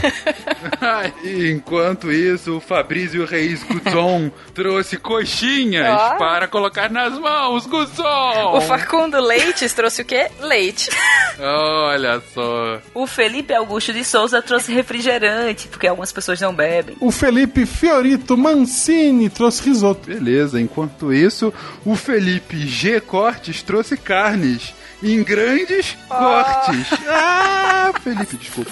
O Felipe Queiroz trouxe uma panelinha de arroz. O Fernando Maia Filho trouxe remédio para as pessoas tomarem depois dessa comilança toda. Um sal de fruta. Muito justo. O Fernando Augusto Dessotti trouxe romance. Enquanto isso, o Fernando Malta, vulgo eu, vim sozinho golpe. porque eu sou egoísta e só vim comer. É, golpe. O Fernando Santos Cruz Meira trouxe um ovo frito. Nossa. O Felipe Rios trouxe mais águas. Badum. Puta boa. Parabéns. Gabriel Medeiros trouxe mento. Enquanto isso, Gabriel Tully Ferreira Neto trouxe alguma piada com Game of Thrones. Rapidamente, eu não estou lembrando de nenhuma. Ele trouxe restos de uma festa de casamento. Boa, obrigado, Guaxa, é isso. Obrigado. Nossa. É um cara com gostos peculiares. O que a gente pode O fazer? Giovanni Carvalho Nepomuceno trouxe fandangos. O Giovanni Fedalto trouxe macaronada. O Gianfrancesco Signori trouxe almôndegas. Enquanto isso, Gilmar Colombo trouxe um ovo que fica de pé. O Giuliano Luigi Montagnoli trouxe Ravioli. o ravioli, exatamente. O Julian Nóbrega trouxe manga, porque algumas pessoas não comem essas coisas todas. Na Só gostam de Austrália. frutinhas. Tem manga na Austrália? Não sei, cara. Deve ser alguma manga que te ataca. Alguma coisa. Então É. ele trouxe kiwi. Se era um passarinho, se era frutinha, eu já não sei. Glauber Duarte Monteiro trouxe chocolate meio amargo. Ah, o Glauco Mário Bolelli trouxe cogumelos. Tal qual o Mário. Entenderam a referência? A Glízia Paulo de Menezes, a nossa Glorinha, trouxe uma caipirinha. Nossa! O Guilherme Arthur Jerônimo trouxe arroz, porque as pessoas estão comendo carne só com pão. O Guilherme D'Alonso trouxe Kinder Bueno. Também. Enquanto isso, o Guilherme Lemos do Vale Souza trouxe Suco do vale. sucos. Exatamente. Não, trouxe sucos de uma marca que nós não vamos falar. O Gustavo Chonar trouxe chamate. Nossa! A Helena Morgado Corelli está triste com as piadas e está ali morgada. Agora ficou felicíssimo. O L. Henrique Salatino trouxe pão com mortadela doce de leite. Sempre precisamos disso. Enquanto isso, o Enaldo Alessandro Lucien da Silva, Nossa. ele trouxe um grande pernil. Que ele gosta de pernil. A nossa Yara Grice trouxe pastel de bacalhau. Olha, pastel. Quem, Adoro. quem não gosta de pastel? O Jean Carlo Guela está engasgado. Ah, Cris, rainha. Pra ver pra comer. O Jefferson Estevo não está mais. Ele teve infecção alimentar e precisou ser levado embora às pressas. Poxa, melhora, Jefferson. Enquanto isso, João Pedro Porto Pires trouxe xícaras. Ah! O João Ataíde trouxe um prato de salada, né? Porque a gente tá comendo muita besteira. O João Cláudio S. da Silva trouxe salsicha, que é o sobrenome dele. É o S, Todos ser conhecem. salsicha. Exatamente. João Henrique dos Santos Lima trouxe laranjas Lima. Muito bem. Enquanto isso, o João Paulo LB Martins trouxe um leitão bom beça. Parabéns. O João Paulo Verenca dos Santos trouxe uma maçã na boca do porco. Que beleza. O Josaí EG Júnior trouxe uma empada grande. Hum, é um empadão. Ah, EG. José Abel Oh. Mendonça Paixão trouxe sazão. Precisamos, precisamos. Enquanto isso, José Eduardo de Oliveira Silva trouxe olivas, trouxe Azeitona. azeitonas, obrigado, tava esquecendo a palavra. Trouxe azeitonas e eu sabia desde o início da palavra. O José Félix Rodrigues trouxe um bom azeite extra virgem pra gente comer, junto com a comida O gostosa. Júnior Koch trouxe um refrigerante que não vamos dizer a marca porque eles não nos pagou. Muito bem. O Calderache trouxe kibe. Enquanto isso, Kelvin Costa trouxe esfirras.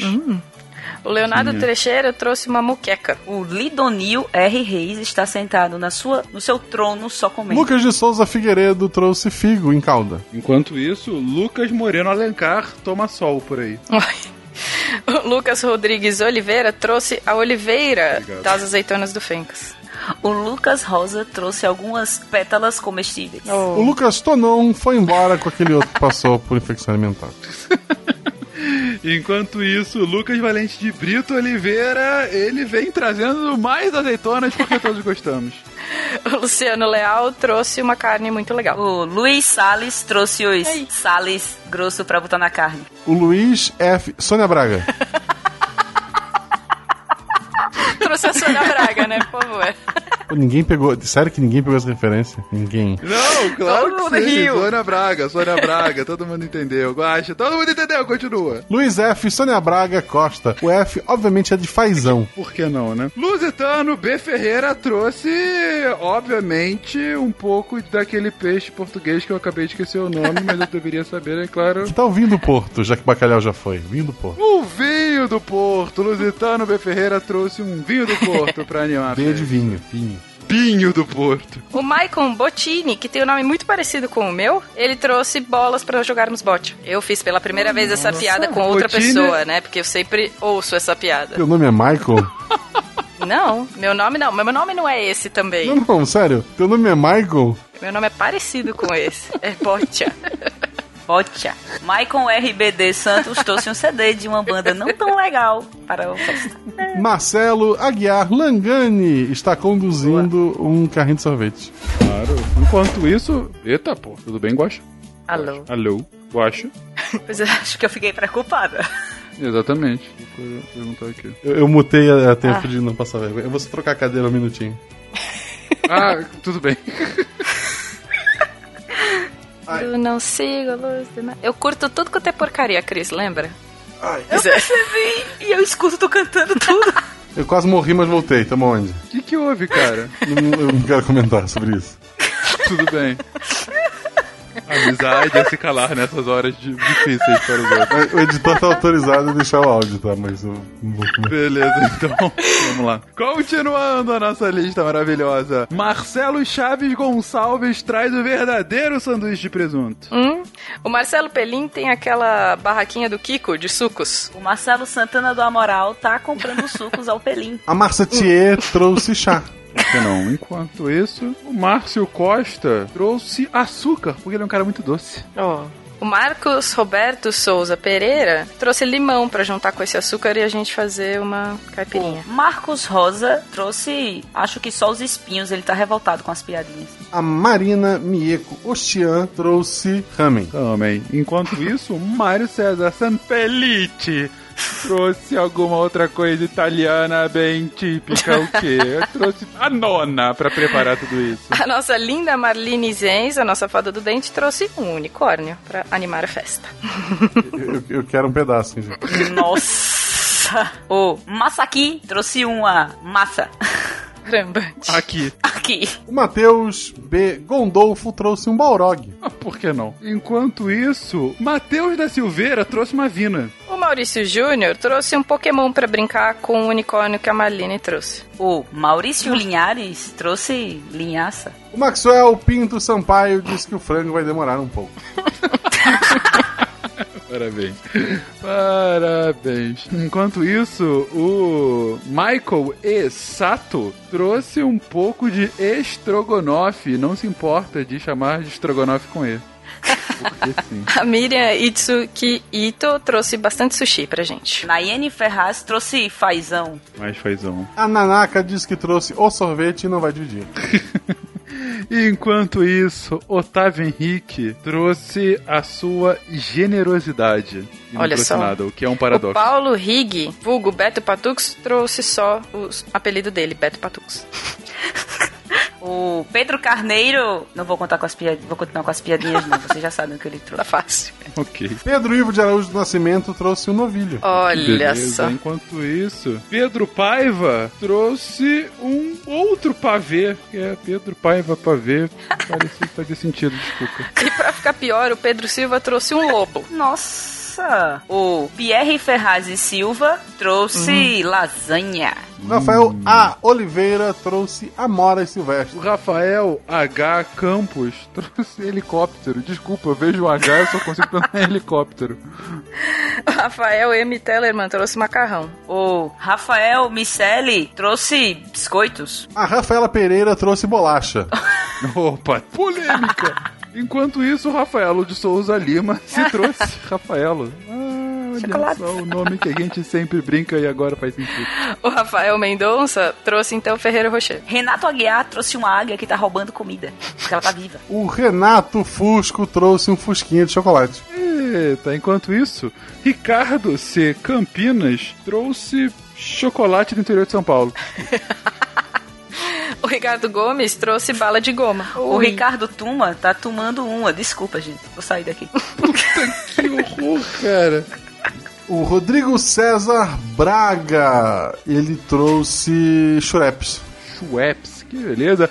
Enquanto isso, Rodrigo do Couto Fonseca, ele trouxe um pouco de néspera, porque foi a fruta que veio na cabeça. Eu, eu sempre quando eu paro assim, uma fruta. Néspera. Eu, É, pois é. é, eu tava assim. isso minha cabeça funciona. O Rodrigo Kendi Shimada trouxe edamame. Que é isso? Não sei. É uma delícia que você come no restaurante japonês. o Rodrigo Ribeiro trouxe pão com mortadela e tá todo mundo correndo atrás dele agora porque é muito bom. É bom mesmo. Rosineide Alves trouxe pão com presunto. Hum, E Ruggeri Turcello Colbeck trouxe bananas. O Samuel Facchini, Facchini trouxe um pastel de carne. Sérgio Garcia trouxe queijo de Minas. Hum, O Sharp Walker trouxe cueca virada. Nossa, ok. É um- É um prato, tá, gente? É um prato, gente. Vamos lá, ok. Eu sei, eu sei, eu sei, fica tranquilo. o Silvio Antônio Siqueira da Cruz, ele. trouxe, gente, tá fugindo, ele trouxe peixe. Peixe. Ele trouxe pão e peixe e repartiu. Oi, peixe, bom, e um pouco de vinho multiplicou. O Simval Freires trouxe macaxeira. A Thaís Botcher roubou o microfone do Daniel e tá cantando umas músicas de umas bandas duvidosas. Vai malandra. Olha Beleza. só, não vamos desrespeitar a Anitta, por favor. Não, desculpa, já desrespeitei, tá? Já foi. Tiago Moura Witch trouxe Twix. E o Thiago Oliveira da Mota Sampaio trouxe pinguim, porque a primeira coisa que eu pensei, eu tô olhando pra um pinguim agora. Eu não sei mais comida. Desculpa, O gente. que, pausa, o que harmoniza com pinguim, malta, por favor? Que vinho harmoniza com o pinguim. harmoniza com pinguim? Gelo, sei lá. Pois é. Nunca tomei um vinho com um pinguim. Então, é, vocês não sabem que vocês estão perdendo. O Tiago Oliveira Martins Costa Luz veio iluminar a nossa festa. É fotossíntese. O Tiago Felizbino Alves trouxe bananas. Tiago Gonçalves. Deu, fofura. Coisa tão fofa. Ah, ah, macarrão. Tá aí, tá aí, Thiago Gonçalves. Uma, uma leitura personalizada pra Pois é. você. Tiago Rafael Vieira trouxe Vieiras. Obrigado pelo sobrenome. Piada pronta já. O Vinícius Afonso trouxe camarão. O Vinícius Lima trouxe suco de lima. O Vitor Israel trouxe. Pão sírio. Pão sírio de Israel? Não. Não é de lá, mas se come pão sírio lá mesmo. Trou- Tá, vamos. Ah, ok. É isso. É isso, beleza. Enquanto isso, o Verta Kohlen trouxe cerveja, porque eis uma coisa que esse cara gosta. O William Kudaka trouxe saquê. O William A.U.K. trouxe amêndoas. Foi a primeira coisa que eu pensei quando vi o AD. É, amêndoas inglesas. Sim. E o nosso querido amigo William Spengler trouxe cuca de linguiça. É isso, é isso. Obrigado a todos vocês que nos ajudaram. Vocês que não estão nessa lista e gostariam de estar, vejam no post como você pode estar nos ajudando. Se você não tem um real, assim como eu, que sou o único nessa gravação que não ajuda o SciCast, pra vocês verem a minha índole, você pode nos divulgar nas redes sociais, contar para seus amigos, espalhar o seu amor. É isso, gente. Acabou. Bem tchau. Sigam nossas arrobas, arroba Marcelo Guaxinim, arroba... Pencas. Arroba Thaís Botia. Arroba Crislane. Amamos vocês e até semana que vem.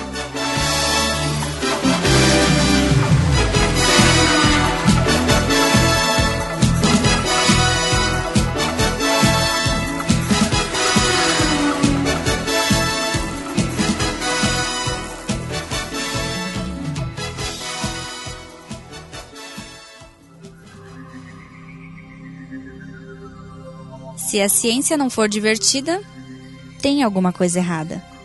Tem que ser divertida. A coisa mais divertida que tem é a ciência.